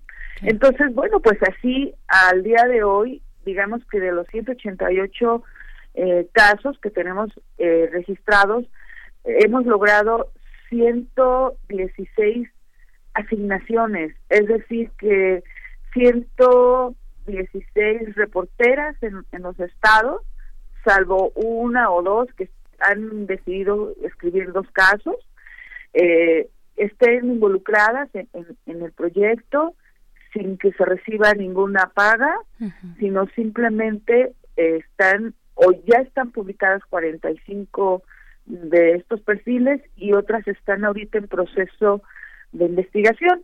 El periodo que estamos cubriendo es del año 2000 al 2019, lo que ha hecho que algunas historias tomen meses, porque a ver, eh, por ejemplo, las más antiguas, pues a veces el medio ya desapareció, era un medio pequeño, o, o la familia se movió porque recibió algún tipo de amenaza, o de plano, pues porque es en, es en zonas donde hay mucha violencia y cuando las compañeras han em, empezado a, indagar sobre el, caso de la víctima, pues eh, que ha sido eh, menor eh, los casos excepcional digamos pero que ha sucedido que han recibido una intimidación no pero pues bueno eh, a mí me parece que es un proyecto también nosotras decimos es un conjuro contra el olvido para eh, evidenciar que en, en este país eh,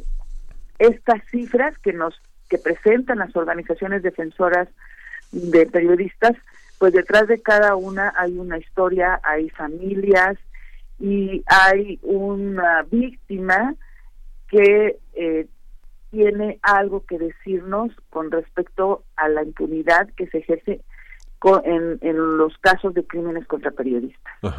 ¿Por qué ser un colectivo de mujeres, Laura?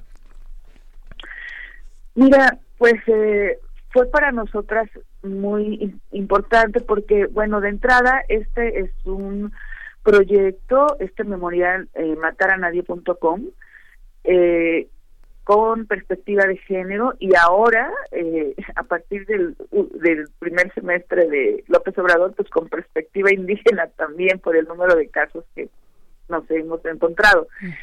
eh, y porque finalmente lo que, lo que vimos es que tenemos una mirada propia y que digamos que en, el gremio periodístico las reporteras de los estados eh, pues son como la última parte, el último eslabón en el caso de la, de la precarización e incluso de la vulnerabilidad. Uh, yo con sorpresa escuché que alguna una compañera, Patricia Mayorga, corresponsal de proceso, que es parte del colectivo, eh, me dijo así como casual, eh, ay, es que como nosotras cubrimos las fu la fuente de víctimas, ¿no? Y, y yo decía, ¿cómo que fue la fuente de víctimas? ¿no? O sea, después de, de la violencia y el desgarramiento que nos dejó Calderón, pues nació en este país la fuente de víctimas, en el gremio periodístico. Y eso nos, nos ha hecho, porque esta, entre comillas, fuente de víctimas, digamos que se le deja en muchas ocasiones a las reporteras, porque es una forma como desdeñosa de no dejarlas, entre comillas, en una fuente eh, que, que, se les deja generalmente a los a los hombres compañeros de la, la fuente política, ¿no? O eh, o fuentes que tengan que ver con cuestiones de justicia que se consideran más relevantes. Entonces, pues las víctimas y las reporteras, pues hay que se que se encuentren en el camino, ¿no?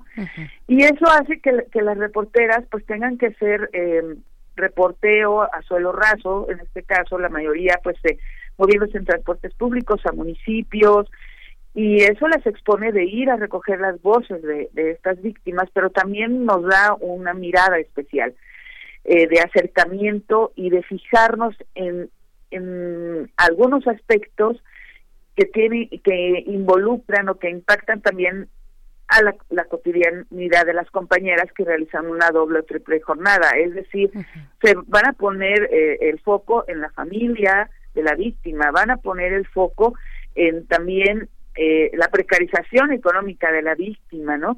En el sufrimiento de la familia. Entonces, eh, y, y, y, en las historias detrás, por ejemplo, en este caso, lo que están los distintos oficios que, ejercen las víctimas, ¿no? Que nos hemos encontrado que a, veces o, o, vendían autos, ¿no? O, eran herreros, o o, vendían comida y que en algunas ocasiones, por ejemplo, en el caso de un, un compañero eh, periodista que además era taquero y que se le negaba la condición de periodista porque también vendía tacos en la noche, ¿no? Pero pues es la realidad, así en la mayoría de los municipios eh, las y los periodistas tienen que hacer distintos trabajos. Entonces, eso nos interesaba, que fuera un con perspectiva de género y que así nos acercáramos a las historias, sobre todo también en las que tenemos mujeres y que viéramos esa violencia de género que se ejerce contra las compañeras cuando son asesinadas, que es distinta a la de los hombres, ¿no? Claro. Laura, Laura Castellanos, ¿por qué a partir del, del año 2000? Nosotros, eh, bueno, ubicamos todos, ubicamos el operativo conjunto Michoacán en 2006 como este inicio de la guerra, de la muy entrecomillada guerra contra el narcotráfico, eh, pero ustedes se van, se van un sexenio atrás. ¿Por qué? ¿Qué vieron en el año 2000 y, y qué les dice ese sexenio en cuanto a violencia hacia, hacia periodistas? Pues fíjate que eh, lo que vimos fue que empieza con, con Fox, esta espiral, esta escalada de casos. Eh, nosotras tenemos registrados 27 casos con Fox. Y como, eh, eh, pero en, en el sección de Calderón prácticamente es, eh, o sea, aumentan hasta 77 casos, ¿no? Y, y en el de Peña en el de Peña Nieto eh, tenemos un registro de 66 entonces lo que nos eh, partimos precisamente del 2000 porque fue cuando inició esta escalada y, y que tiene que ver, em, eh, por ejemplo, en, en, el sexenio de, de, Calderón, que esto yo ya lo he platicado con, con ustedes en otro momento, eh, que nosotras no estamos, em, digamos, estamos proponiendo una narrativa distinta con respecto a los temas de violencia y que no estamos diciendo que estas víctimas son las víctimas del crimen organizado, como en eh, algunas organizaciones defensoras o, eh, o defensores en algún momento lo plantean. Nosotras mm, estamos, digamos que eh, somos afines o, o nos interesa que estos casos queden en, en, un marco referencial en el que el, estamos asumiendo el término violencia organizada, porque crimen organizado exime de responsabilidad al Estado y eh, artículo 19 en su último informe del 2000 al 2018 eh, registra que eh, más del 42%, entre el 42 y el 45% de los victimarios de crímenes eh, periodistas que ellos tienen registrados son agentes del Estado, servidores públicos o policías o fuerzas armadas. Entonces, el término violencia organizada que estamos eh, utilizando tiene que ver con eh, que creado por el em, periodista y prestigiado académico Sergio Rodríguez Blanco de, de, la Ibero, nos dice que eh, la violencia organizada eh, eh, representa los intereses más oscuros del aparato de Estado de, y de las paraestatales y de multinacionales e iniciativa privada y del crimen organizado. Entonces, estas 188 víctimas son víctimas de la violencia organizada. Entonces, desde ahí es que decidimos al ver cómo repuntó con Fox abarcar este periodo y pues sí nos hemos enfrentado a, muchos eh, desafíos y eh, obstáculos en algunos casos pues por la antigüedad no de los crímenes o porque es en un pequeñito municipio lejano y, y la compañera tiene que desplazarse allá y pues eh, a veces han tomado algunos meses eh, los procesos de elaboración de los perfiles aunque no son muy muy largos pero queremos fuentes directas de la familia de los compañeros y eh, y eso también digamos que hay un grupo de, de, periodistas de, mujeres periodistas que desde particularmente desde la capital están dando acompañamiento a las, a las reporteras de los estados en cuestión de reporteo, de investigación, en cuestión de edición. Y pues nos, ahora sí que nos vamos tomando el tiempo porque eh, queremos que sea con un rigor periodístico y el nombre del portal Matar a Nadie, como lo decimos en uno de los textos de presentación, es porque en este país matar a un periodista es como matar a nadie, ¿no? Sí. Y, nosotras estamos buscando hacer un conjuro contra el olvido y ahora eh, lo que nos, nos, nos ha surgido con mucha preocupación en este primer semestre eh, de gobierno de López Obrador, pues es eh, una tendencia que nos que vemos con alarma de asesinatos a comunicadores indígenas involucrados en, tareas de información de defensa del territorio. Sí. Oye, Laura, este, este perfil que hicieron ahora de Samir Flores, ¿cómo se inscribe en esta lucha de grupos y de comunicadores indígenas que se oponen a proyectos de desarrollo pues de un nuevo signo, ¿no? Parecían que los los proyectos de desarrollo solo eran del neoliberalismo, pero parece que los proyectos de desarrollo también son de otras visiones de la política y de la economía. Esto cómo cómo cómo se ve desde ese punto de vista, desde el punto de vista de los comunicadores indígenas y de los periodistas que le dan voz a sus propias comunidades. ¿Por qué Samir Flores y qué significa y qué sigue? Pues mira, eh, Samir Flores, que precisamente el día de antier, que ya entramos en una segunda etapa donde además de los 45 casos que tenemos publicados, vamos a, subir 20 casos más y tenemos 20 casos eh, además el proceso de elaboración, pero eh, decidimos iniciar la segunda etapa con el perfil de Samir Flores realizado por eh, la reportera Estrella Pedrosa, eh, es una reportera independiente de Morelos, porque nos parece verdaderamente emblemático. es, así lo consideran integrantes del movimiento opositor a la termoeléctrica de Huesca como el primer crimen de Estado, así lo consideran ellos, ocurrido en este gobierno. Y el perfil de, de la reportera Estrella Pedrosa es bastante revelador al conocer y eso es lo que lo que queríamos mostrar porque hay un desdén también desde eh, el gremio periodístico urbano clase mediero con una visión centralista eh, o, desde los medios de comunicación y, y, en este caso también desde el gobierno hacia la tarea informativa que hacen comunicadores indígenas en sus municipios, particularmente en radios comunitarias.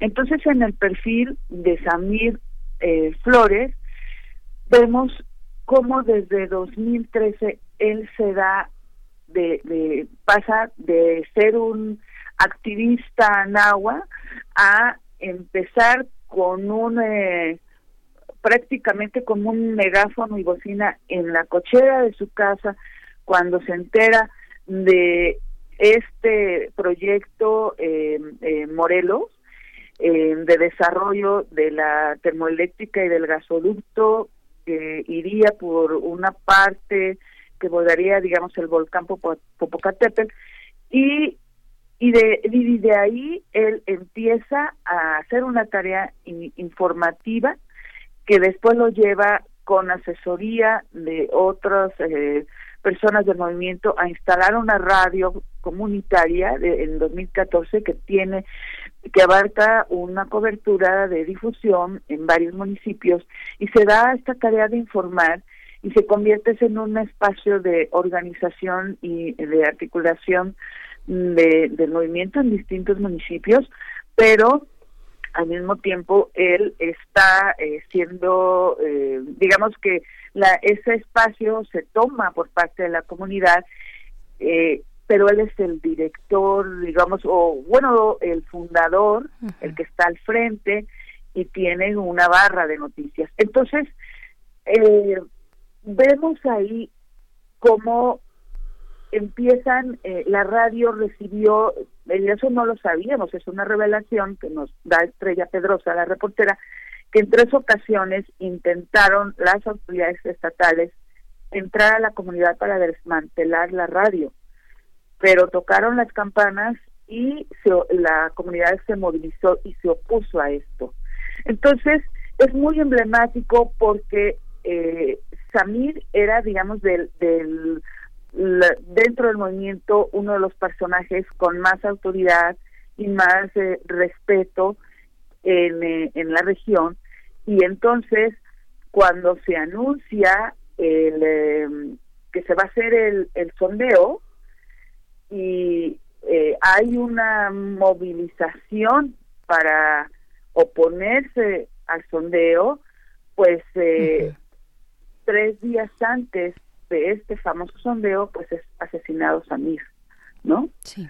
Entonces, eh, es asesinado, eh, pero ya había cobrado eh, esta, digamos, este asunto una relevancia nacional y la reportera eh, el día de la, de la presentación de la segunda etapa eh, que estuvimos en la Casa Refugio revela que en la región eh, pues fue digamos se fue, hubo un proceso de radicalización ante el anuncio del sondeo y la exigencia de que se hiciera una consulta genuina en las comunidades, sobre todo a partir de que López Obrador, en, en una visita por la región, eh, califica al movimiento como de radicales de izquierda y conservadores. Entonces, bueno, eh, Samir es asesinado y López Obrador decide llevar a cabo la consulta. O sea, no se paró la consulta, que más bien, no, más que consulta, pues fue un sondeo, ¿no?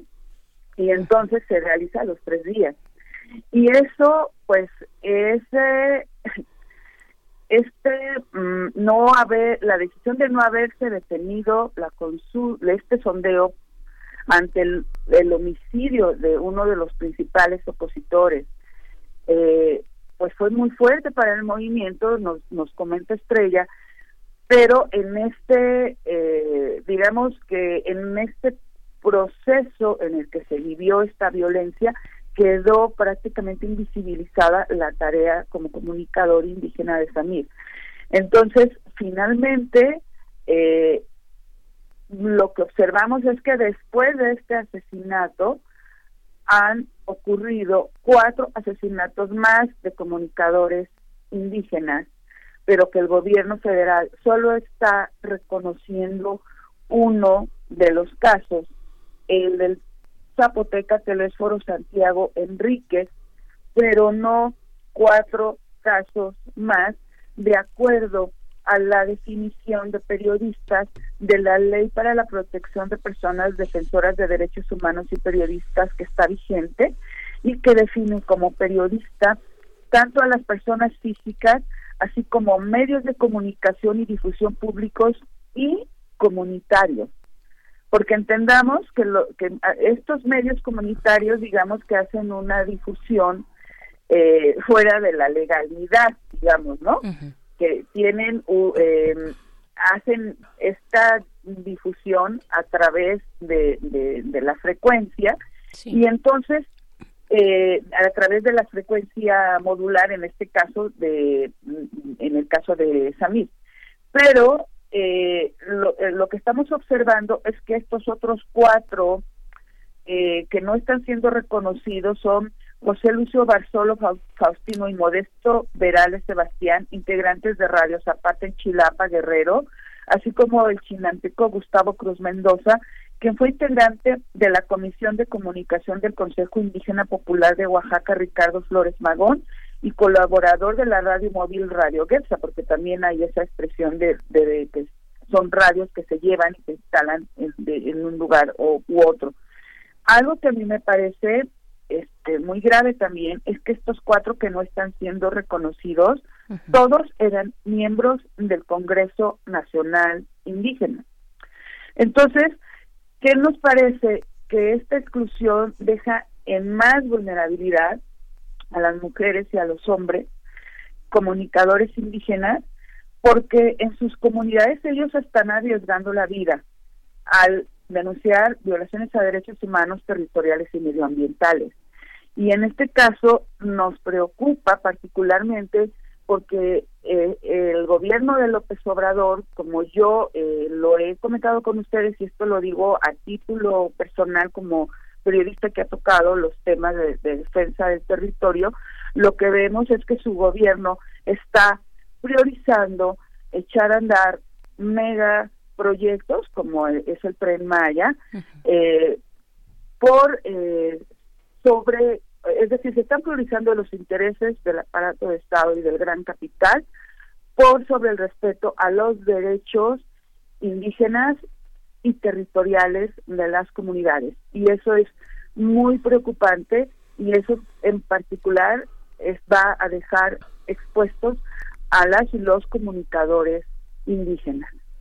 Laura Castellanos, ojalá podamos en algún momento más adelante seguir esta conversación porque hay mucho que hablar, hay mucho que decir respecto a las vulnerabilidades puntuales que están eh, a las que están expuestos y expuestas nuestros compañeros en los estados a ras de suelo, a ras de piso, eh, que están reporteando y que quedan en medio de, pues de temas muy muy complejos, muy complicados o que directamente los encuentran y los divulgan eh, a través de su oficio periodístico. Hay mucho todavía que decir por el momento se nos acaba el tiempo, pero hay que invitar, invitar a quienes nos escuchan a revisar estos perfiles, este memorial que ustedes realizan, eh, mataranadie.com y también acercarse a las redes sociales de ustedes, reporteras en guardia, están en arroba repo en guardia, ahí en Twitter, la, el perfil también de Estrella Pedrosa que hace este acercamiento a Samir Flores, Estrella Pedrosa, la encuentran como arroba etua29, así como suena, E-T-U-A, 29. Pueden encontrar esta, pues estos perfiles, este esfuerzo que hacen ustedes desde Reporteras en Guardia. Laura Castellanos, eh, platiquemos después, más adelante. Muchas gracias. Gracias, Berenice, gracias, Miguel Ángel. Gracias, Laura. Un abrazo y saludo a su audiencia. Gracias. Pues vamos a ir con música, eh, vamos a escuchar de Belaco, de, de Belaco en el filito.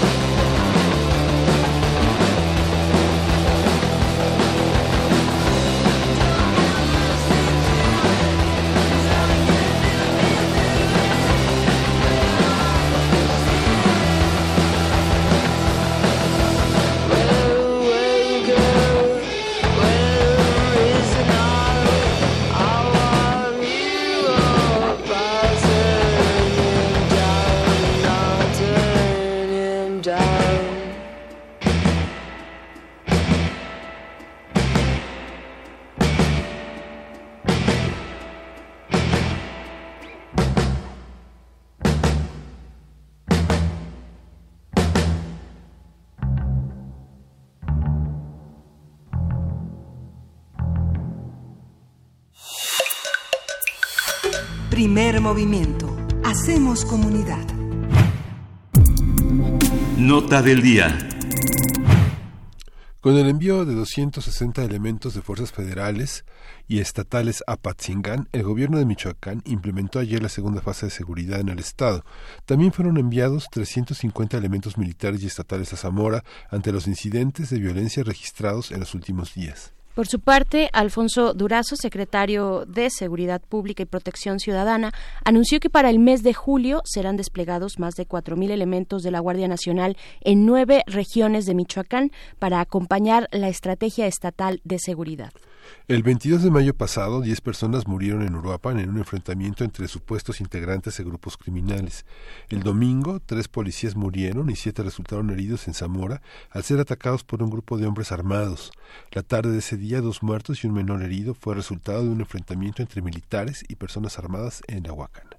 Por esos hechos, habitantes de esa comunidad desarmaron y retuvieron por algunas horas a ocho elementos del ejército. Haremos un análisis de lo ocurrido últimamente en Michoacán, cómo se inserta en la discusión sobre seguridad y qué manera, de qué manera están actuando los gobiernos locales y federales. Para ello nos acompaña Dalia Martínez, directora de El Sol de Morelia y El Sol de Zamora. Te damos la bienvenida, Dalia, desde la cabina de primer movimiento acá en la Ciudad de México. Miguel Ángel Quemain y Berenice Camacho, ¿cómo estás? Buenos días, Berenice. Buenos días, Miguel Ángel. A sus órdenes. Gracias. Muchas gracias, Dalia. Pues para preguntar primero qué es lo que está eh, eh, eh, ocurriendo en Zamora y en general ampliarlo al Estado. Pues mira, lo que está ocurriendo en Zamora y Uruapan y en general en toda la tierra caliente del estado de Michoacán, pues es el resultado de políticas de, décadas y décadas eh, eh, de abandono en materia de seguridad también, pero también en otras áreas, de los lugares donde suceden hechos violentos generalmente aquí en el estado, pues son áreas que están abandonadas, pero en el caso de Zamora, que es eh, la tercera ciudad en importancia en, las, en el estado, eh, económicamente muy activa y hasta hace unas décadas pues considerada como una de las ciudades más prósperas por la actividad agroindustrial que tiene en el cultivo de zarzamora y fresa principalmente. Claro, Dalia, permíteme, permíteme, tenemos ahí como un fallo en la comunicación, eh, permíteme que la producción lo pueda solucionar y volvemos y volvemos contigo para que nos hagas esta explicación de manera eh, como se debe. Y pues bueno, seguimos aquí en cabina Miguel Ángel Quemain pues con estas con estos con este tema de verdad urgente es eh, lo que está ocurriendo en Michoacán el día de ayer mientras eh, bueno sabemos que eh, en, una en, un evento también Alfonso Durazo pues anunció que viene un nuevo plan de seguridad para Michoacán dirigido específicamente a, Michoacán. De verdad que están las alertas eh, prendidas. Dijo que eh, pues en México, en México se vive una crisis de inseguridad, así lo dijo, no vista desde los tiempos de la revolución. Esto fue el día de ayer en palabras de Alfonso Durazo, el secretario de Seguridad Pública, y creo que ya tenemos, ya regresamos con Dalia. Dalia, eh, por favor, continúa. Así es, Berenice. Bueno, te comentaba que, por ejemplo, lo sucedido en Aguacana y, y posteriormente en, Zamora y Uruapan, lo que está sucediendo ahora no es más que el resultado de años y años de abandono político, social y de acompañamiento, a mí me parece, eh, Berenice, eh, de los gobiernos eh, estatales, pero también federales en estas zonas. En el caso, por ejemplo, de Zamora, no es otra cosa más que el resultado del repliegue y el enfrentamiento entre eh, grupos criminales que después del 2014 cuando se disuelven las, las autodefensas en tierra caliente, las, el, el, cártel hegemónico en ese momento en tierra caliente se repliega hacia, hacia el bajío del estado y se repliega hacia ciudades como Zamora donde se asienta y entabla una lucha cruenta y feroz contra su enemigo que es otro cártel, que es el cártel de Jalisco Nueva Generación, y bueno, pues en medio de todo esto se encuentra la población civil, que en este momento, bueno, a mí me parece que vive una situación de suma delicadeza, social, eh, porque más allá del temor natural que puede sentir cualquier persona que se encuentre en riesgo, pues también eh, se encuentra vulnerable ante enfrentamientos que pueden suceder a cualquier hora y en cualquier momento del día. Eso es lo que está pasando en términos generales, Berenice, porque eh, también en Uruapan, por ejemplo, que es eh, considerada la segunda ciudad en, importancia en el estado, económicamente muy activa, con una próspera industria, agroindustria aguacatera y de eh, berries, eh, por ejemplo, pues bueno, pues eh, afortunadamente todavía no se no se toca a, a esas empresas que están haciendo cosas por salir adelante, pero también vive una situación de inseguridad muy marcada con el asentamiento y la lucha entre cárteles que, como te repito, bueno, pueden suceder enfrentamientos a cualquier hora del día. Eso es más o menos el panorama que tenemos. Sí, ¿por qué en Aguacana, digamos, con las características que tiene este municipio, se generó una violencia de estas características y si hay una tradición de este, de guardias que protejan a la, que surjan de la propia población como los autodefensas. ¿Cuál es la situación en un municipio que apenas no alcanza ni los 40 mil habitantes, no? Sí, sí, Miguel. Mira, en el caso de la Huacana específicamente es un municipio, uno de los 113 que hay en la zona pegada hacia Colima, hacia Tierra Caliente, pero eh, ahí sí te quiero comentar algo. Históricamente el municipio de La Huacana es una población y un lugar que está muy alejado de, de, la, de, de los centros poblacionales densos donde hay pues bueno una otra infraestructura incluso este de servicios y de educación y de todo. Y esta población eh, por lo alejado que está de hecho casi casi allá no hay señales de internet y el, la orografía es muy agreste el clima es es despiadado eh, se da el caldo de cultivo para que ahí se asienten grupos eh, criminales y grupos delincuenciales que se ven protegidos eh, ayudados también por esta esta eh, eh, condiciones naturales que da ese municipio. Lo que sucedió en Aguacana no fue un asunto de la población donde haya donde se haya visto la población civil. Son grupos criminales que tienen cooptado también a la, a la población y que bueno están armados. Son civiles armados que cuentan con armamento de alto poder Ajá, eh, tienen lanzagranadas, tienen eh, grupo táctico, eh, este, digo equipo táctico y no son simples eh, civiles, digamos, por, por, decirlo. Es uno de los de los grupos poblacionales y los municipios donde el crimen organizado tiene eh, sentados sus reales, hay que decirlo, ¿no? Entonces, este, porque bueno, nadie en sus eh, eh, cabales hace una detención de militares como la que vimos todos en pantalla nacional, ¿no? Sí, es que si uno ve es que la Huacana sorprende muchísimo, porque bueno, la Huacana es uno de los municipios que tiene una fuerte migración hacia Estados Unidos y también hacia la Ciudad de México. Uno conoce mucho gente de la Huacana, digamos, es la sede del imperio Tariacuri, ¿no? Digamos, hay una parte nacionalista que quien conoce la geografía de Michoacán, bueno, está a 75 kilómetros de Apatzingán, más o menos a dos horas y media de Morelia, no, está más más sí, de la ciudad de Morelia. Eh, digo, yendo, yendo, en camionetas típico tipo Criminal Minds, este, sí haces dos horas y media, tres horas a, Morelia, ¿no? Digo, en un paisaje muy muy muy homogéneo y muy muy árido, ¿no? Muy Donde no te puedes bajar a nada, ¿no? A nada, a nada. Eh, hay montañas por todos lados. Eh, no hay casi vegetación. El clima alcanza a veces hasta los 47 grados centígrados. Eh, me recuerda mucho a las a las eh, montañas de Guerrero, eh, son comunidades muy alejadas donde no hay transporte, no hay servicios básicos primarios mm, mm, tienen una condición muy difícil eh, Miguel Ángel. Ahora ahora que este Carlos Herrejón que conoces muy bien me imagino este ha publicado una biografía de Morelos extraordinaria dice que las de las primeras aventuras de Morelos como curato fue la Huacana. Fue la iglesia de San Nicolás Tolentino donde llegó Morelos ahí a, a foguearse como sacerdote no Sí, digamos, tiene una historia, no es cualquier historia. Sí, no es cualquier historia, efectivamente, Miguel Ángel. Es un lugar eh, particular con características particulares que vemos ahora reflejados en este pues video que circuló en redes sociales y que se extendió a noticiarios y demás, todos los medios eh, hablando de esta forma en la que eh, habitantes, habitantes de la Huacana, por, por dejarlo solamente ahí, pues amagaron a integrantes del ejército mexicano, ¿no?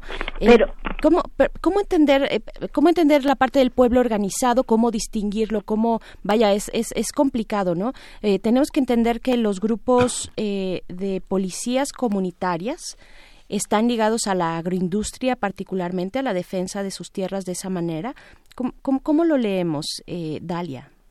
No, no, Berenice, ahí no hay una defensa civil ni grupos organizados que estén defendiendo, digamos, sus, sus campos o su identidad, ¿no? Ahí no, no son indígenas, es un grupo de habitantes eh, que ya no tienen esta condición de originarios del pueblo, sino que pues son gente que llegó en la historia reciente de la Huacana, pero también te voy a dar un dato.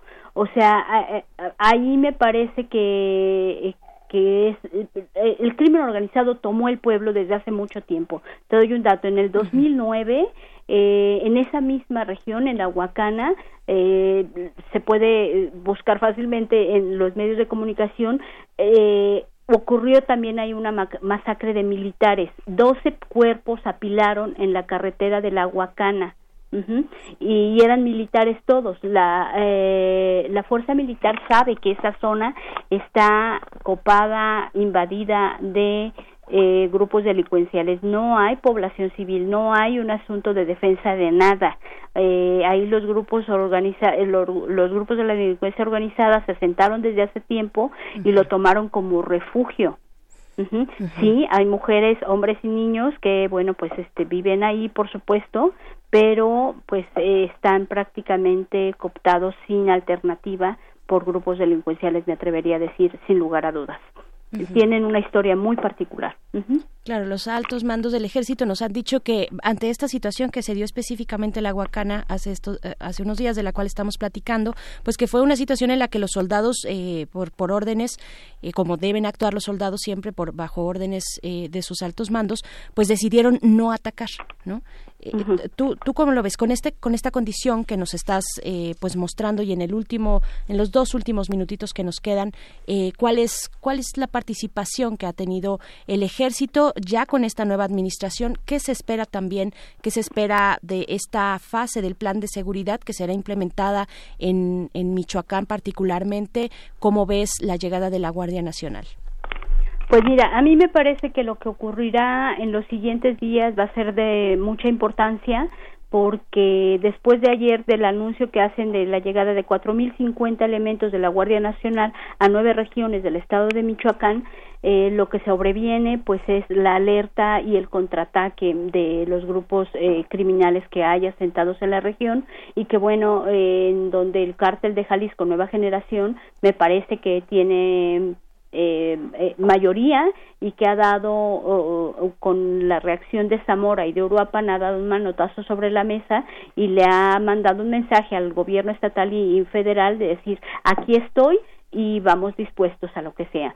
Eh, van a ser muy interesantes las próximas horas, los próximos días, porque se ha evidenciado también que no están dispuestos a quedarse de brazos cruzados ni le tienen tampoco miedo a las fuerzas federales ni a las fuerzas militares.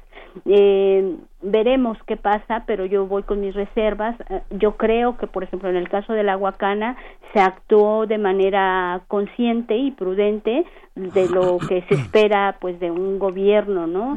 eh, no había alternativa, a mí me parece. Digo, yo me pongo en zapatos de quien toma decisiones de esa naturaleza y pues creo que no había alternativa porque efectivamente hubiera habido una masacre de ambos bandos. Y, y con consecuencias que bueno pues este no sé ahorita estaríamos hablando de un conflicto este que nos pondría en el ojo del huracán en los medios internacionales. Estaríamos hablando de otra cosa muy distinta. Eh, también bueno hay que eh, tomar en cuenta que la vida de los militares si los viste son muchos eh, jóvenes militares. A mí me sorprendió la cara de, de niños que algunos tenían y pues este no había alternativa creo yo el gobierno o quien tome decisiones no no había otra alternativa de, de actuar de otra manera. Eh, es importante que eh, estar muy atento a lo que va a pasar en los próximos días tanto en la región de Zamora como Uruapan y en la Huacana en Tierra Caliente donde es innegable la presencia de los cárteles y sobre todo de este cártel de Jalisco Nueva, eh, nueva Generación que eh, nos ha demostrado que trae dinero, armamento y gente para eh, enfrentar al gobierno federal. Yo me atrevería a decir incluso que estamos en las puertas pues de pues de una guerra muy similar a los tiempos de Felipe Calderón Hinojosa. Lo que sucede es que bueno, uno, uno ve la realidad desde otro punto de vista y uno ve, por ejemplo, el fiestononón que hizo Lino Paz Rosas, el presidente municipal que de 2015 a 2018 ocupó la presidencia municipal y que rindió su informe en medio de una, de una de un, un presidium lleno de flores, una fiesta llena de, de bocadillos, de buchepos y de este, ¿cómo se da esa otra parte? ¿Quién es el presidente municipal actual y cómo sobrevivió Lino Paz? Rosas a una, a una, a una situación tan caliente, ¿no? Donde bien dices que es prácticamente un refugio de la, de la delincuencia organizada en Michoacán. ¿Quiénes, quiénes, ¿Quiénes han sido? Digamos, uno ve una historia donde los presidentes municipales han sobrevivido. Uno ve la historia de muchos presidentes municipales en Guerrero y el, eh, un, un 20% ha sido asesinado, ¿no? así es. Mira, eh, eh, en el caso, hay ciertos lugares como la Huacana y muchos sitios de Tierra Caliente donde el presidente municipal está totalmente borrado. ¿no? O sea, es un, en el caso de, de, la Huacana es un hombre que se llama Lino Paz Rosas, que surgió de, de las elecciones del 2015 en una, una alianza del PRI con el verde, eh, verde ecologista pero él como varios presidentes municipales me atrevería a decir están son simplemente una figura decorativa no este no tienen mayor injerencia y bueno pues este qué te digo dan dan paso a esto no porque sí efectivamente ni siquiera policía policía municipal tiene pues sí. ese es el tema. Cómo hacer frente a una fuerza tan tan eh, dura y tan letal como la de los cárteles, en este caso Jalisco Nueva Generación ya ahora, eh, y, con qué herramientas han contado en estos años los las autoridades municipales, pues básicamente con nada, ¿no?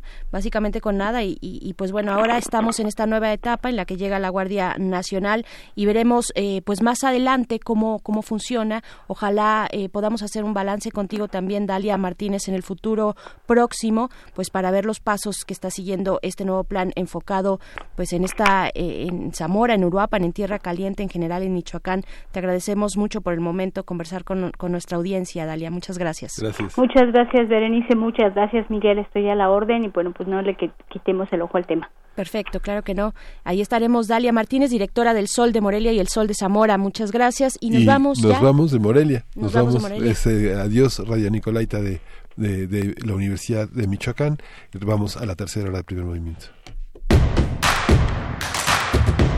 Síguenos en redes sociales. Encuéntranos en Facebook como Primer Movimiento y en Twitter como arroba PMovimiento. Hagamos comunidad.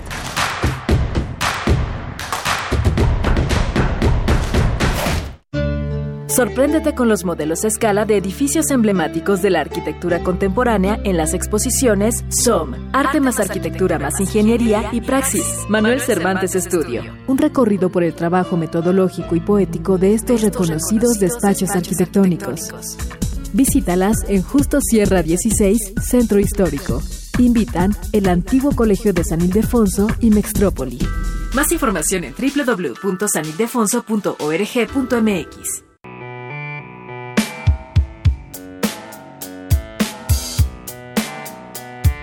Un hombre con el corazón abierto en el escenario te hará entender la importancia de la memoria en una atmósfera íntima, entre amigos.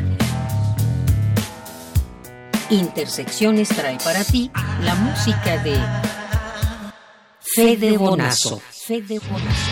Presentando su proyecto La Subversión. Viernes 31 de mayo a las 21 horas en la sala Julián Carrillo. Entrada libre. Sé parte de Intersecciones, donde la música converge. Radio UNAM, experiencia sonora. Lo que nos define, el trabajo. Lo que nos motiva, el bienestar de todos los mexicanos. En Baja California somos el segundo lugar en generación de empleos en la frontera norte y uno de los seis estados con mayor inversión extranjera directa. Y en Puebla somos el estado que más avanzó en infraestructura y calidad educativa. Además, facilitamos la apertura de miles de empresas. Esa es la forma de gobernar del PAN, cerca de la gente. Acción Nacional, unidos y fuertes para defender a México. Propaganda dirigida a los militantes del PAN. La lucha por la equidad de género se consigue por varios frentes, desde las ideas y denuncias del feminismo hasta la deconstrucción de la masculinidad. Entre hombres, México, un espacio radiofónico para cuestionar la imagen que tenemos acerca de lo que consideramos masculino. De lunes a viernes a las 6.50 horas, retransmisión a las 15 horas por el 860 de AM y a las 6.30 horas con retransmisión a las 17 horas por el 96.1 de FM. Para poder corregir, primero hay que reconocer. Radio UNAM, experiencia sonora.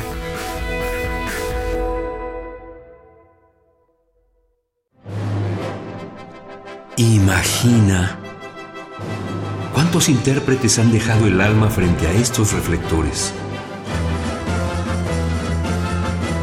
Veces recorrieron las páginas de sus más de 9.000 partituras?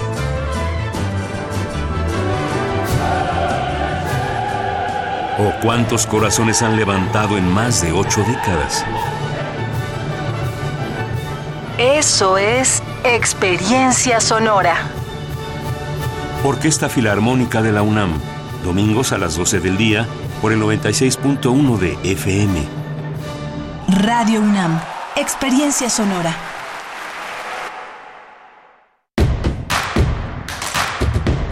Encuentra la música de primer movimiento día a día en el Spotify de Radio UNAM y agréganos a tus favoritos.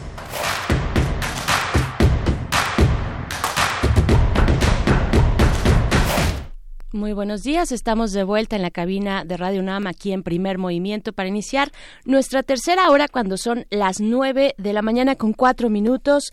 Regresamos, Miguel Ángel Quemain. Aquí seguimos después de una hora, pues, este, muy interesante, muy con, con información eh, compleja que nos atraviesa, que atraviesa nuestra realidad desde, pues, la, la libertad a la prensa, los ataques a la prensa con un perfil muy particular de, eh, pues, en las comunidades originarias, eh, los eh, comunicadores que han sido asesinados y que han denunciado, pues, casos, un caso, pues, muy emblemático eh, de denuncia es el de el de Samir Flores sobre la hidroeléctrica de, de Huasca y de, Huesca y, y, bueno pues otros otros perfiles Telésforo también eh, Gustavo Cruz Mendoza en fin esto lo tuvimos en la conversación con Laura Castellanos que es integrante de Reporteras en Guardia que nos propone pues este memorial este memorial eh, mataranadie.com que les invitamos a, a revisar.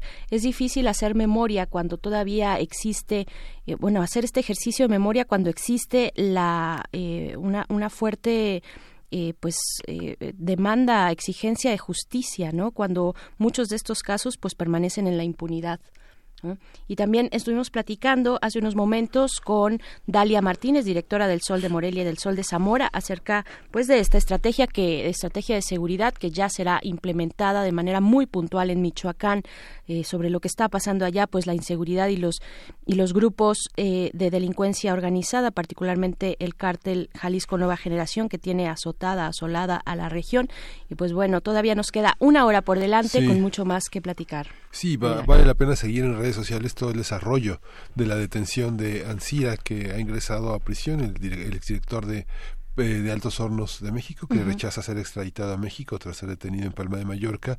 Y bueno, este, la, la, este, mientras tanto, bueno, Enrique Peña Nieto este, y Tania circulan en Madrid como una pareja cualquiera. Es muy interesante porque pues el abogado de Lozoya dice que citaría a declarar a Peña Nieto. Va, va- val- vale la pena seguir esta que no es no es una telenovela, no, No, no es la telenovela parece. de Peña Nieto, es otra cosa. Vamos a ir a, a música, vamos a escuchar de Rodrigo y Gabriela Metarevol-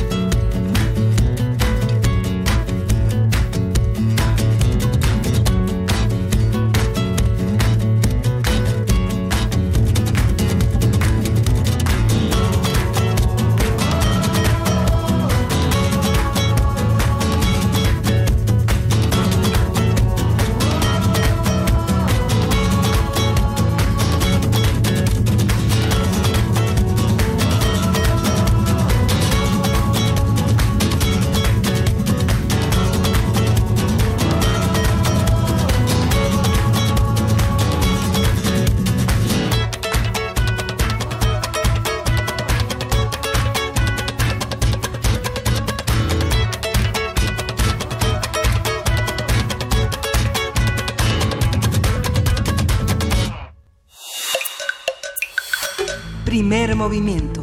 Hacemos comunidad. Es hora de Poesía Necesaria. El lunes, el lunes de esta semana comentábamos acerca de la publicación del cartel del Festival Cosmopoética que tiene lugar en Córdoba, España, y que ya va por su décima sexta edición donde pues ahora el país invitado será Reino Unido, un gran guiño al punk desde el nombre de esta edición del Festival Cosmopoética que es God Save the Poetry. Y pues vale la pena, vale la pena revisar las plumas convocadas, en este caso la poesía de hoy es de la escritora Pia Tafdrop, quien nació un día como hoy, precisamente un 29 de mayo en Copenhague, pero del año 1952, y es una de las figuras más, más relevantes de la literatura danesa contemporánea. Vale la pena revisar sus compendios, básicamente es poesía lo que escribe. Y de Pia vamos a escuchar el poema El foco candente de los océanos, que después acompañaremos con una, una colaboración entre el productor norteamericano Danger Mouse y la cantante Karen O vocalista de los Yeah Yeah Yeahs. Ella estuvo a cargo, por ejemplo, para que la ubiquemos un poco mejor, ella estuvo a cargo de la música de la película Donde viven los monstruos, Where the Wild Things Are, eh, y seguro ustedes conocen eh, la versión en el libro, bueno, el, original, que es la historia infantil en, en el libro de Where the Wild Things Are. Y pues bueno, la canción que vamos a escuchar es Ministry, y esto es El foco candente de los océanos, de Pia Tafdrop. Prohibido pescar, dice el cartel junto al océano curvo, pero yo acabo de cazar una ballena sin ser engullida. Las palabras la llevan ahora en la boca. En la luz es que, que es gris como ceniza humana, pienso en la escena de la ballena, comprendo, mientras la tierra recibe besos, de la lluvia que arde como el metal, que nada de esto es lo que esperaba. En un mundo enfermo no existe más centro que lo que se mueve libremente. ¿Qué cazó el ojo de la ballena? Desde el mar primigenio me amenazó con la alegría de un cráter, con una sacra desvergüenza. Para mi alivio, llena infinitamente más que mi propia vida el soñar con ella, o para agotar el poder de lo posible, encontrarla desnuda y fértil y darme cuenta, mientras los milagros arden y duelen, de que pierdo mi alma en la suya, porque ella, pierde la suya en la mía.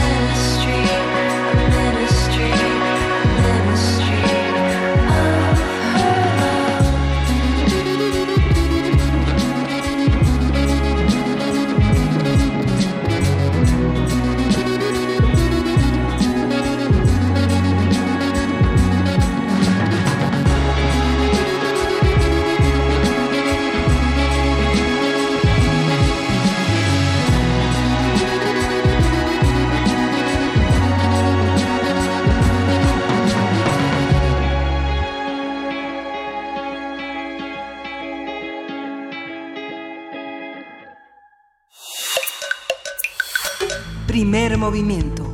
Hacemos comunidad. La mesa del día. El pasado domingo cerraron las elecciones para el Parlamento Europeo que registraron una participación de 51% respecto al 43% de los comicios en 2014. Los líderes de los 28 países del bloque comenzaron ayer una reunión en Bruselas para definir al sucesor de, de Jean-Claude Juncker como jefe de la Comisión Europea.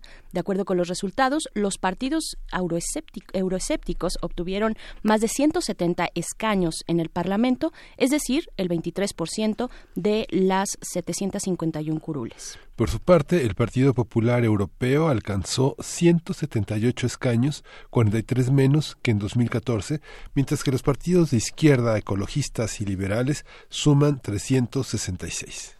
Conversaremos sobre los resultados de la elección en la Unión Europea, cómo reaccionaron los electores, qué se decidió y cómo diagnosticar la salud de este organismo de gobierno. Nos acompaña para ello Luis Guacuja, responsable del programa de estudios sobre la Unión Europea del posgrado de la UNAM. Una vez más te damos la bienvenida. Luis Guacuja, ¿cómo estás? Buen día. Berenice, muy bien, muchas gracias. Buen día, buen día Miguel Ángel y Damaso, que creo que está por allá. Sí, también, está saludos al auditorio. Gracias, Luis. También está el maestro Damaso Morales Ramírez, coordinador del Centro de Estudios Europeos de la Facultad de Ciencias Políticas y Sociales. Bienvenido, Damaso. Buenos días, igual Berenice, Miguel Ángel y por supuesto Luis. Un saludo. Un saludo a los dos. Pues eh, la semana, ya desde la semana pasada, eh, pues platicábamos respecto a esta jornada electoral de varias etapas. Luis Guacuja, eh, valdría la pena tal vez dar un contexto para aquellos que no estuvieron presentes en esa en esa conversación que tuvimos, un contexto que apunte hacia los elementos relevantes dentro de los que se desarrolla esta jornada electoral. Luis.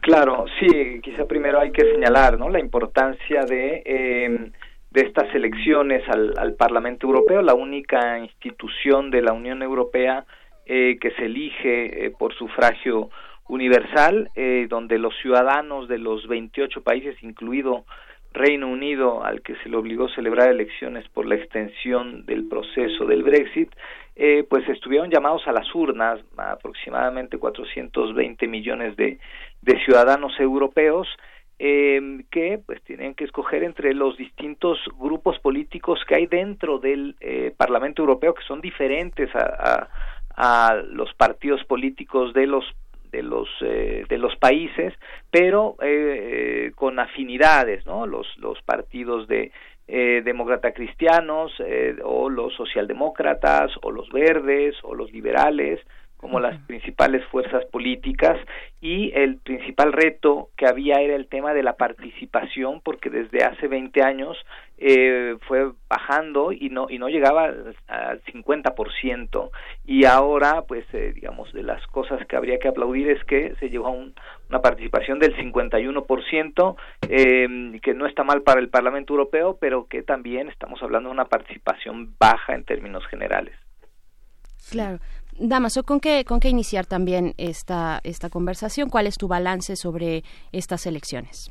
Bueno, este, yo pienso que en virtud de los últimos acontecimientos que se habían dado en la Unión Europea, el Brexit, los temas de la inmigración, el fortalecimiento de algunas visiones populistas y nacionalistas, pues las apuestas estaban muy altas en términos de, de una mayor división o, o fortalecimiento de estos partidos de extrema en la representación del Parlamento Europeo. Eh, sin embargo, efectivamente sí ganaron posiciones no no suficientes para obviamente tener una una mayoría y del otro lado estos partidos tradicionales de centro, centro izquierda y centro derecha que pues durante 40 años habían definido eh, digamos el perfil del, del propio Parlamento Europeo eh, perdieron eh, asientos, por supuesto, no tienen ya esta mayoría absoluta, pero por supuesto que siguen todavía teniendo esta posibilidad muy amplia de, de formar una, una, gran, una gran coalición. Y bueno, habrá que ver aquí entonces cuál va a ser el juego de voces y de acuerdos para sumar a todas estas voces disidentes de nacionalistas, de populistas y también de aquellos jóvenes que votaron por los partidos por el Partido Verde, por las coaliciones verdes, que también eh, es una gran preocupación en Europa. Claro, el voto joven también muy muy importante. Precisamente, pues preguntarles cómo cómo se vivió el proceso a ras de piso, cómo se vivió en las urnas, cuál es el entusiasmo que pueda tener una comunidad como la europea frente, pues, a este órgano organismo de gobierno eh, que, que, representa precisamente esta unión. Eh, ¿quién, ¿Quién podría? Yo creo que Luis Guacuja. Sí, muchas gracias. Bueno, hay que hacer eh, varias lecturas y desde distintas perspectivas, ¿no? Porque hay que hacer una lectura en su conjunto, en cómo queda ahora la composición del Parlamento Europeo, las fuerzas políticas, cierto que los demócratas cristianos eh, disminuyen eh, también los socialdemócratas, pero siguen siendo las principales fuerzas políticas. Y por otro lado ascienden de manera importante los verdes, que hay que ubicarlos en la izquierda, eh, eh, y los liberales, que habría que ubicarlos en, en, el centro, ¿no? Y entonces esto obliga a los dos partidos, a los dos grupos parlamentarios más grandes en el Parlamento Europeo a también establecer alianzas con estos dos eh, con estos dos grupos de los eh, de los liberales y de los y de los verdes. Pero también hay que hacer una lectura en clave nacional porque si vamos por país nos encontramos datos interesantes. El caso por supuesto Alemania es quien más diputados demócratas cristianos aporta y el caso de España, quien es el, el país que más eh, diputados socialdemócratas aporta. Pero si nos volteamos a ver un poco a Francia, bueno, pues eh, Marine Le Pen y la extrema derecha, el Frente Nacional, es quien más diputados franceses eh, aporta al Parlamento Europeo.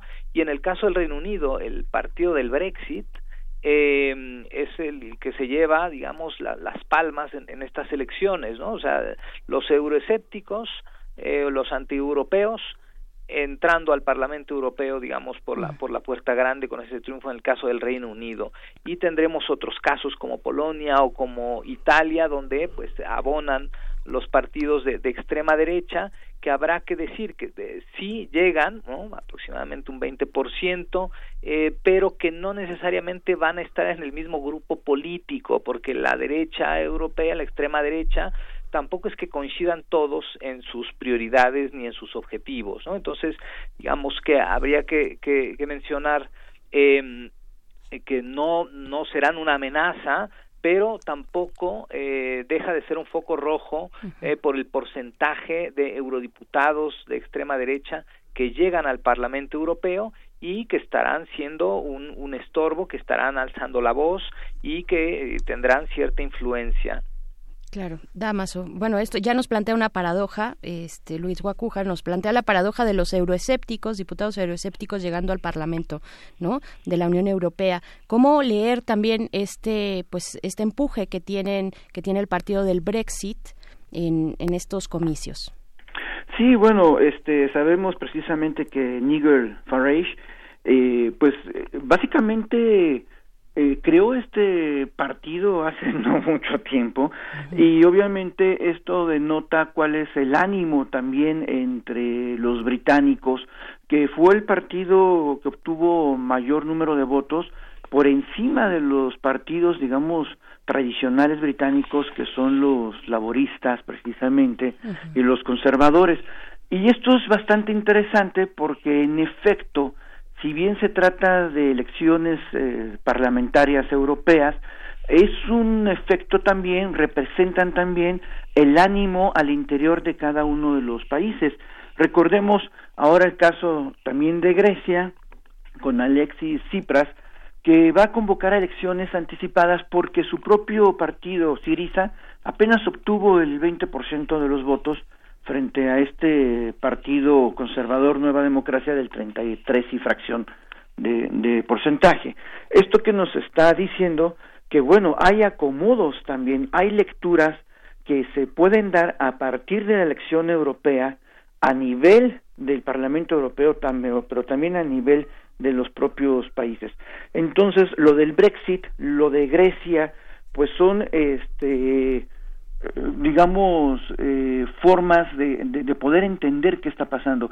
Eh, Alianza, es, este partido de alternativa por Alemania, por ejemplo, eh, pues no logró los votos que se supondría podrían haber logrado, quedó finalmente en tercer lugar, pero efectivamente la sorpresa es el partido de reagrupación nacional de Marine Le Pen, que le gana al de En Marche de, de Manuel Macron por un mínimo, si ustedes quieren, pero finalmente, obviamente, nos está hablando de ciertos ánimos y de voces más complejas, más plurales, posiciones este, también más extremistas, que queramos o no, eh, van a estar en el Parlamento y van a tener que ser escuchadas.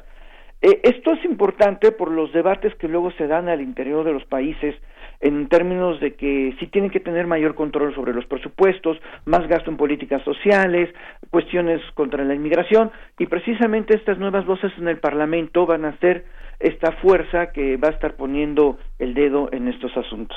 Sí, se puede pensar que Europa eh, ha librado a la derecha en esta en estas elecciones eh, pensando en el contexto general europeo o sigue la amenaza como decía Luis es un estorbo pero realmente significativa la presencia de la derecha como pasa en muchos de los países europeos hoy.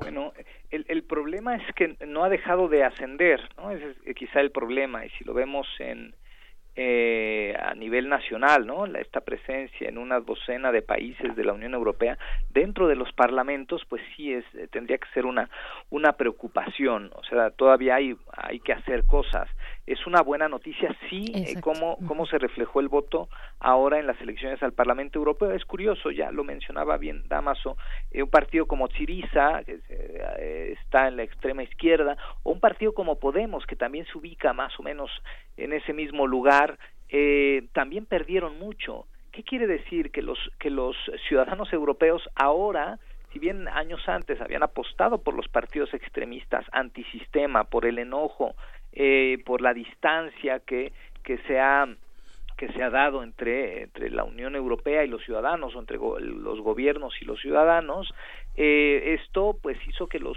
los ciudadanos apostaran más por estos este tipo de partidos extremistas de un lado o del otro ahora se han ido al centro pero también hacia otros partidos eh, que quizá ah, son eh, antisistema moderados, o sea, no son los tradicionales. Otra vez vuelven a perder los partidos tradicionales. Esto es muy significativo, ¿no?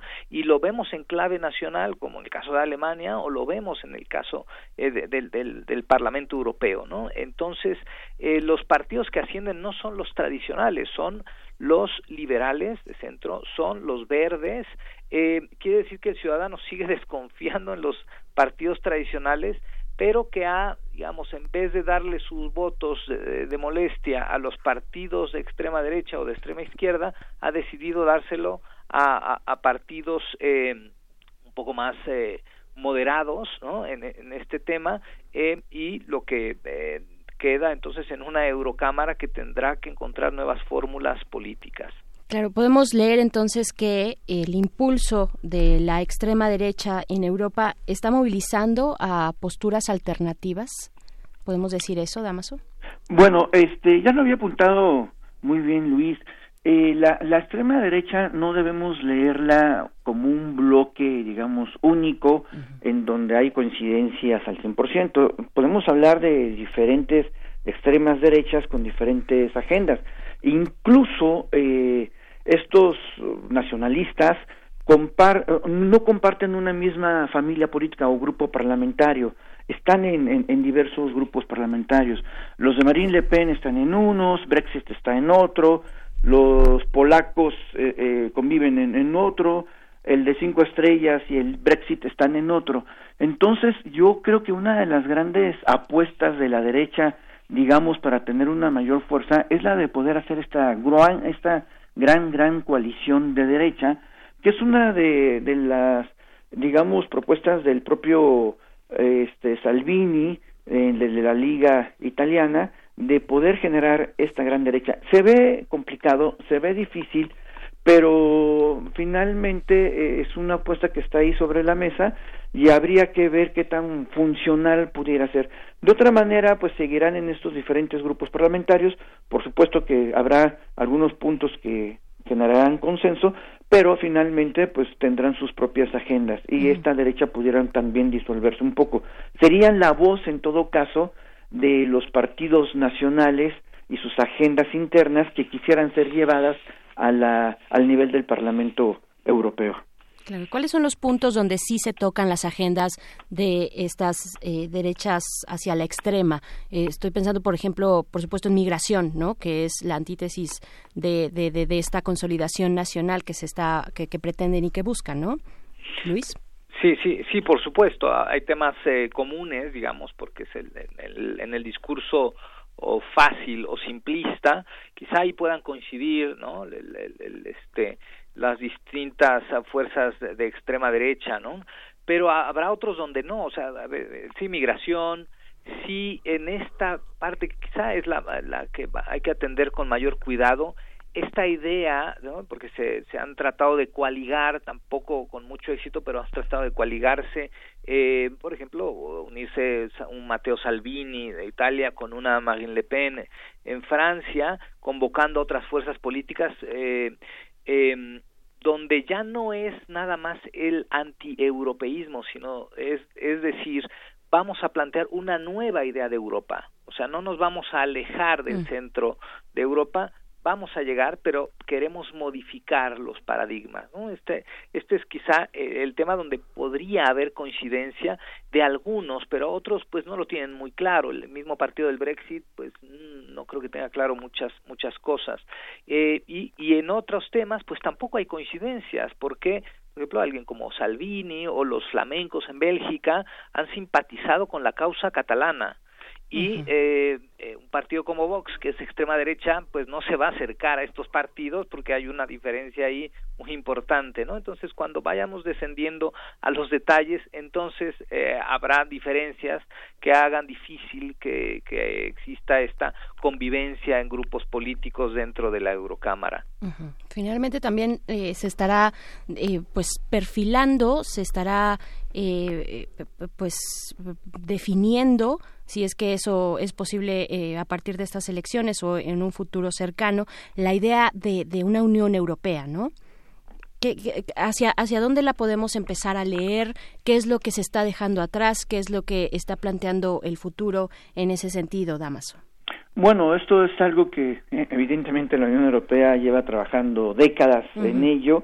Y yo creo que lo importante aquí es que esta construcción pues es una construcción diaria, cotidiana, y este ejercicio precisamente de las elecciones parlamentarias, como este órgano que bien lo apuntaba Luis, democrático, de, elección directa, pues eh, forma parte de esta construcción, de esta idea de Unión Europea, y, es interesante entonces ver cómo a, las elecciones pasadas, a estas elecciones, pues efectivamente los partidos tradicionales eh, que han guiado de alguna manera esta idea europea, pues han ido perdiendo mayores espacios tanto a nivel del Parlamento como en los estados miembros de la Unión Europea. Y hay otros partidos que traen nuevas agendas y es parte de la misma construcción, finalmente es una realidad y, lo importante es que tienen una voz institucional a nivel de la Unión Europea, que están ahí y pueden formar parte de todo este proceso.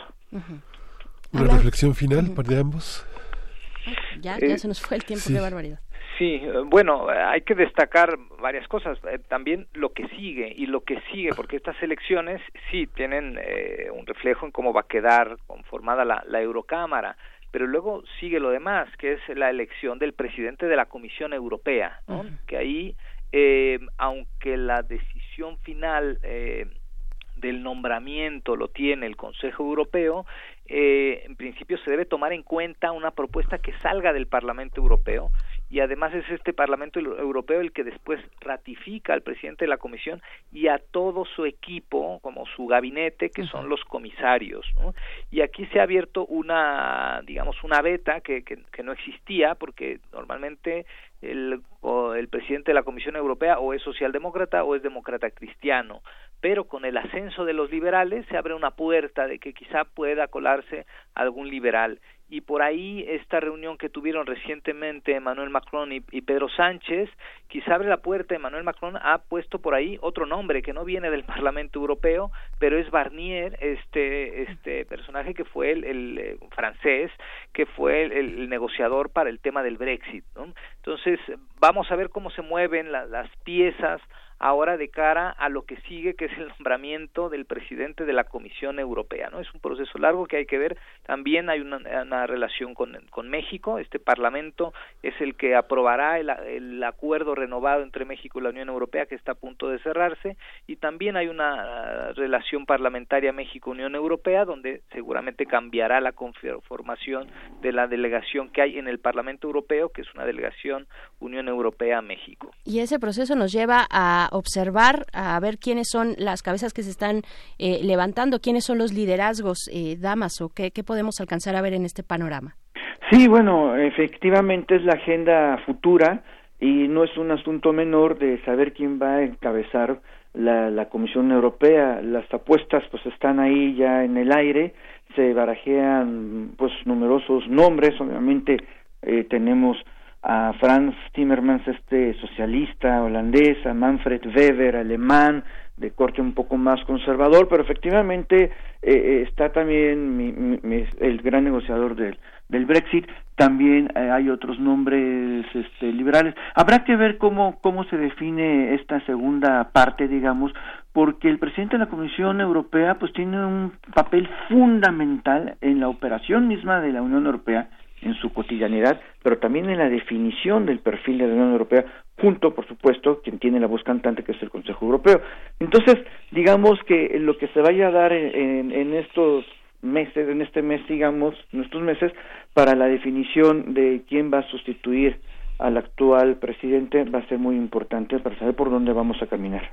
Dejamos descansar por un rato a Alemania con sus liderazgos ya tradicionales, digamos, de las últimas décadas. Bueno, todavía sigue siendo un importante actor, precisamente Merkel pues está apoyando a Manfred Weber. Eh, Macron pues no se ha definido, efectivamente ha jugado ahí con algunos nombres, de repente parecía que estaba apoyando a Timmermans, pero habrá que ver cómo entre los jefes de Estado de Gobierno eh, se van acomodando las preferencias. Muy bien, pues ahí está. Les agradecemos mucho esta conversación, este seguimiento del proceso electoral en la, en la, Unión Europea y pues nos encontramos pronto para lo que sigue, para lo que ya nos plantean en el panorama. Luis Guacuja, muchísimas gracias. Muchas gracias a ustedes, un gusto. Saludos a Damaso también y al auditorio. Gracias, Dama, Damaso Morales. Nos encontramos pronto. Muchas gracias. Buenos días. Pues vamos a concluir esta conversación tan interesante, tan definitoria con música. Vamos a escuchar de End, End of Summer.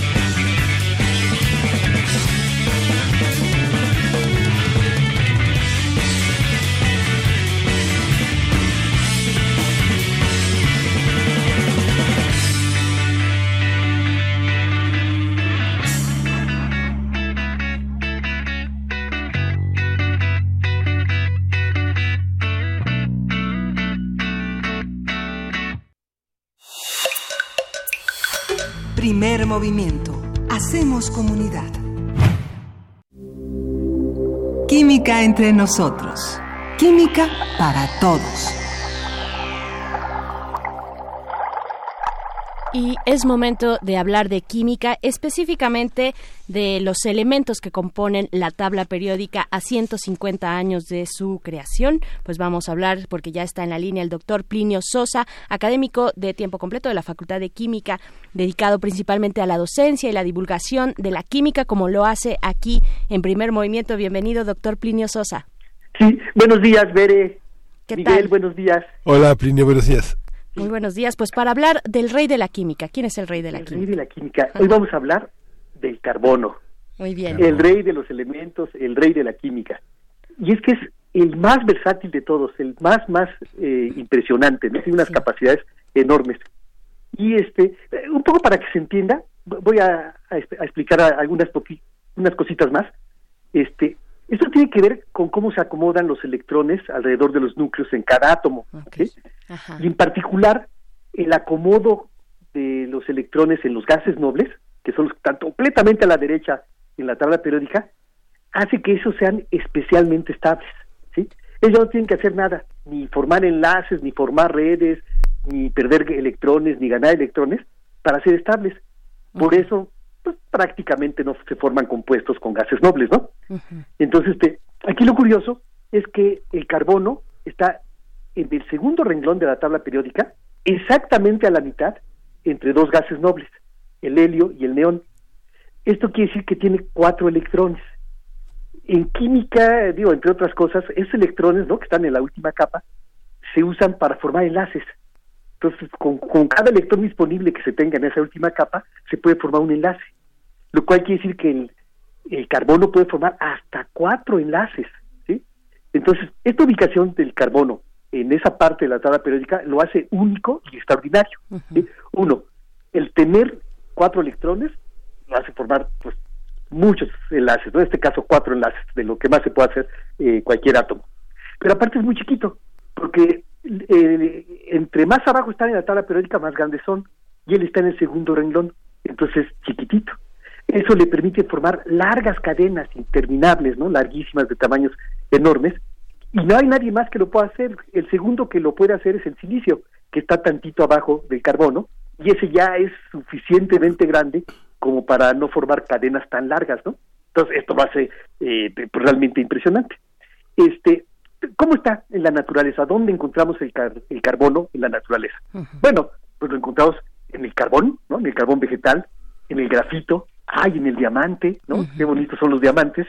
Es, en el dióxido de carbono, en la atmósfera, en el carbonato de calcio, que ya platicamos también de la, de la piedra caliza aquí en este programa, en el petróleo, en el gas natural, en el caucho, y, y algo más. En nosotros, en los seres vivos. O sea, hay mucho carbono en los seres vivos. Estamos hechos, de, entre otras cosas, de carbono, ¿no? Lo fundamental de las sustancias que nos integran son compuestos de carbono. Entonces, este, ahí tenemos los carbohidratos, los lípidos, las proteínas, los ácidos nucleicos, ¿no? Es todo eso. Y bueno, los carbohidratos son los que usamos rápido para, este, cuando necesitamos energía, lo quemamos rápidamente, los carbohidratos son combustibles. Los lípidos también son combustibles, pero esos se usan solo en caso de emergencia, ¿no? Cuando no hay carbohidratos que, que comer, eh, bueno, que se tengan ahí a la mano, pues se usan los lípidos. Por eso lo que lo que engorda son los carbohidratos, porque si hay carbohidratos, no va, no necesitamos usar las, las grasas. Entonces, para poder este adelgazar, necesitamos no comer muchos carbohidratos. Las proteínas son lo máximo de lo máximo, hacen de todo, son catalizadores, tienen que ver con la estructura de los tejidos, este, permiten transportar algunas otras sustancias como el oxígeno, son, son forman las hormonas, son anticuerpos, son toxinas, bueno, es, es una maravilla, pueden hacer cualquier cosa las proteínas, ¿no? Y los ácidos nucleicos que tienen la información genética, la cuestión hereditaria.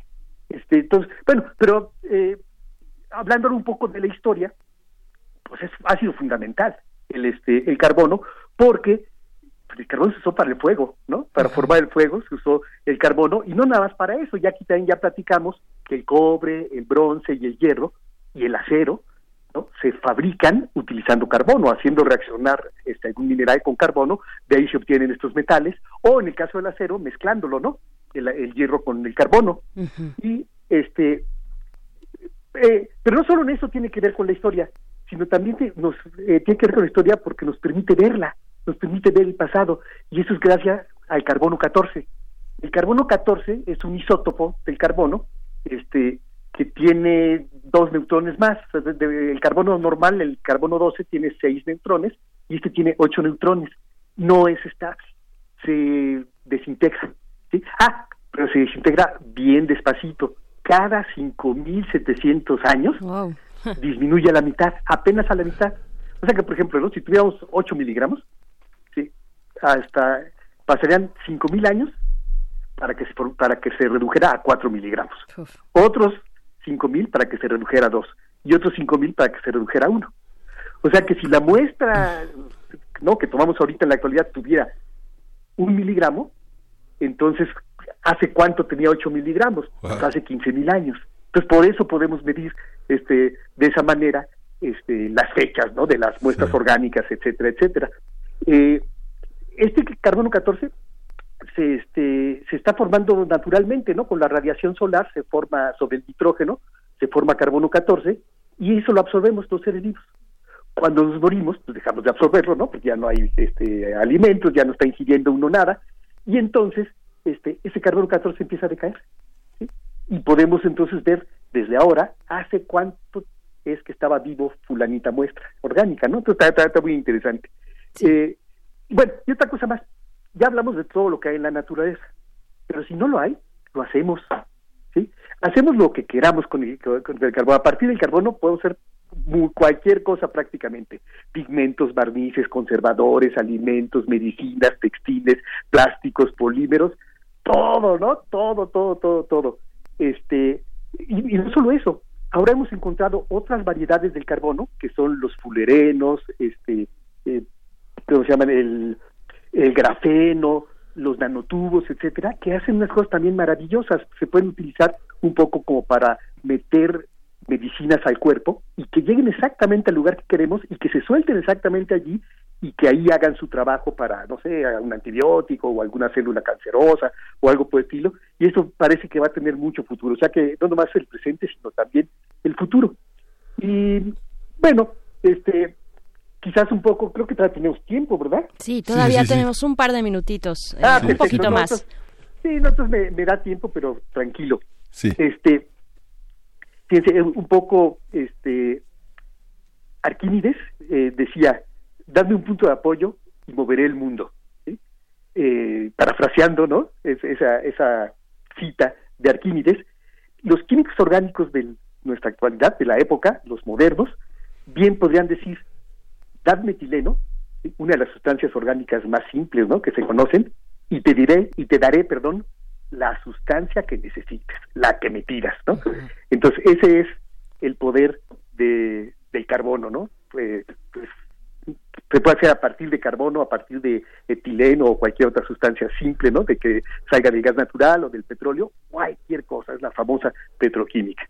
Y bueno, sería esto básicamente de lo que íbamos a hablar. ¿Y esto no tiene nada que ver con la eternidad de las hamburguesas al carbón y con las verduras al carbón, Plinio? ¿O ¿Qué, qué pasa? Ah, bueno, ¿Qué- ¿Es un, proceso, ¿Es un proceso de reducción? ¿Por qué, hay esa, ¿Por qué hay esa atracción a esa forma de humo y de carbón? que es, que es, que es, que es, tan- es, es una forma del carbón o no? Sí, es una forma de carbón, o sea, este, yo mencioné el grafito y el diamante. Que, que están muy bien ordenaditos. En química y en física llaman algo muy ordenado, decimos que es cristalino. Entonces el grafito es cristalino, el diamante es cristalino, obviamente se nota que es cristalino. Pero este otro carbón del que tú me hablas Sí, es carbono amorfo. carbono amorfo. Sí, es, es igual, siguen siendo átomos de carbón, eh, es básicamente como el grafito, Ajá. pero desordenado. En el grafito es- está por capas, haz de cuenta que fueran panales, hexágonos, ¿no? Uno tras otro, pero planos. ¿sí? Entonces eso forma una capa, después arriba hay otra capa, y arriba otra capa, y arriba otra capa, y hacia abajo otras capas. Y está muy bien ordenadito. Ese arreglo permite que el grafito conduzca la electricidad, por ejemplo, ¿sí? pero lo hace, este, ¿cómo se llama?, blando, ne- negro, ¿no? En cambio, el diamante, que tiene una especie como de tetraedros, ¿no? El carbono está en medio y otros unido a cuatro carbonos en los vértices de un tetraedro. Esa tiene una estructura muy rígida, muy bonita, y que permite la difracción y la refracción de la luz y que te da esa eh, la brillantez del diamante, ¿no? sin embargo, el, el carbono, el que usamos normalmente para este para estas cosas, ¿no? De la parrilla, del grill, sí, ese es carbono amorfo, ese hay pedacitos que sí están ordenados y otros que están desordenados, son como grumos y entonces este pues no tienen esas propiedades del grafito y del y del diamante, pero ese por supuesto, ¿no? El carbón es el más común. Quemamos algo y la ceniza que se forma pues es fundamentalmente carbón, ¿no? Sí. El carbón pues y la electricidad también, ya que nos mencionaba un poquito con el grafito, eh, qué, interesantes relaciones, eh, insospechadas algunas, doctor Plinio. Sí. sí, insospechadas, porque normalmente los que conducen la electricidad son los metales. Ajá. Y el carbono es quizás el ejemplo más representativo de lo no metal, ¿no? De lo no metálico. Entonces el grafito, el, grafito no le importa lo que enseñemos nosotros aquí este, en las escuelas de química, hace lo que quiere la naturaleza, y, entonces el grafito conduce la electricidad. Grafito rebelde. El grafito rebelde, exactamente. Hace de todo, ¿eh? Hace de todo, conduce la electricidad, eh, conduce también la, la, temperatura, puede ser aislante, puede ser, o sea, con el carbono se puede hacer casi, casi lo que uno quiera, ¿no? Ese es el, el fundamento de la industria química. Sí. Tal vez en la literatura donde más toneladas de carbono hay es en la de Dickens. En, ah, la, literatura inglesa, ¿no? Claro, por supuesto, porque de eso se trata, ¿no? Bueno, Plinio, pues le agradecemos muchísimo su participación y nos vemos con los 150 años de la tabla periódica la próxima semana. De acuerdo. Muchas gracias. ¿eh? Saludos a todos. Ya, ya casi nos vamos, pero este, quisiera decirles que bueno, mañana es el aniversario, el tercer aniversario de REU, de 1 a 3 de la tarde va a estar el equipo que este que encara de Yanira Morán eh, al frente de una transmisión que va a ser en el auditorio Julián Carrillo. Vengan asistan participen. Compartimos muchos radioescuchas muchos amigos vale la pena sumarse a ese esfuerzo noticioso, informativo en el que forman parte pues muchos compañeros reporteros que hacen posible este esfuerzo de Radio UNAM para mantenernos al tanto de lo que pasa en México y en el mundo, en la comunidad académica y en las tareas. Mañana concluye la tercera temporada de Calmecali, después de nuestra transmisión, después de las 10 de la mañana, Vania Nuche estará en los micrófonos despidiendo esta tercera tercera temporada de Calmecali. Ojalá y vengan muchas más, pero por lo pronto tenemos un podcast muy rico sobre nuestras lenguas y nuestro mundo indígena. Así es que lo pueden consultar en radiopodcast.unam.mx. Felicidades a Prisma RU. Vénganse mañana al cumpleaños, al tercer cumpleaños, a los primeros tres años de Prisma RU. Felicidades a todos ellos, a Deyanira, a todo el equipo. Y nos estamos despidiendo con algo de música. Sí, con Longitud 46 con el título de Brasileira. Gracias a todos. Esto fue Primer Movimiento. El mundo desde la universidad.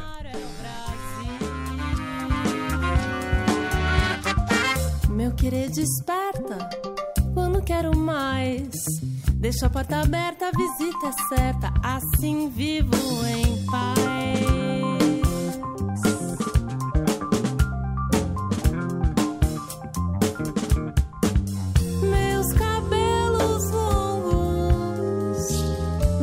te deixar.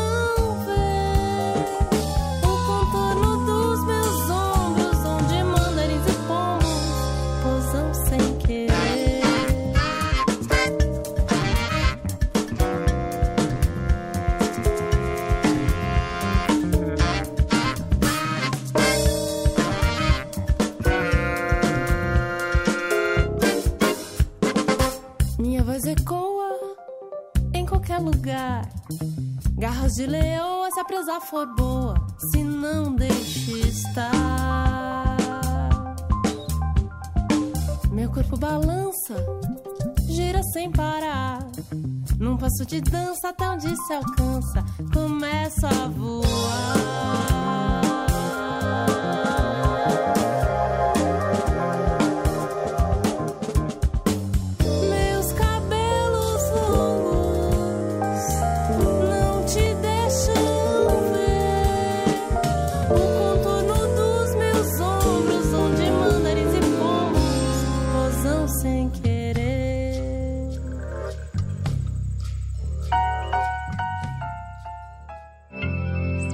Radio UNAM presentó Primer Movimiento. El mundo desde la universidad.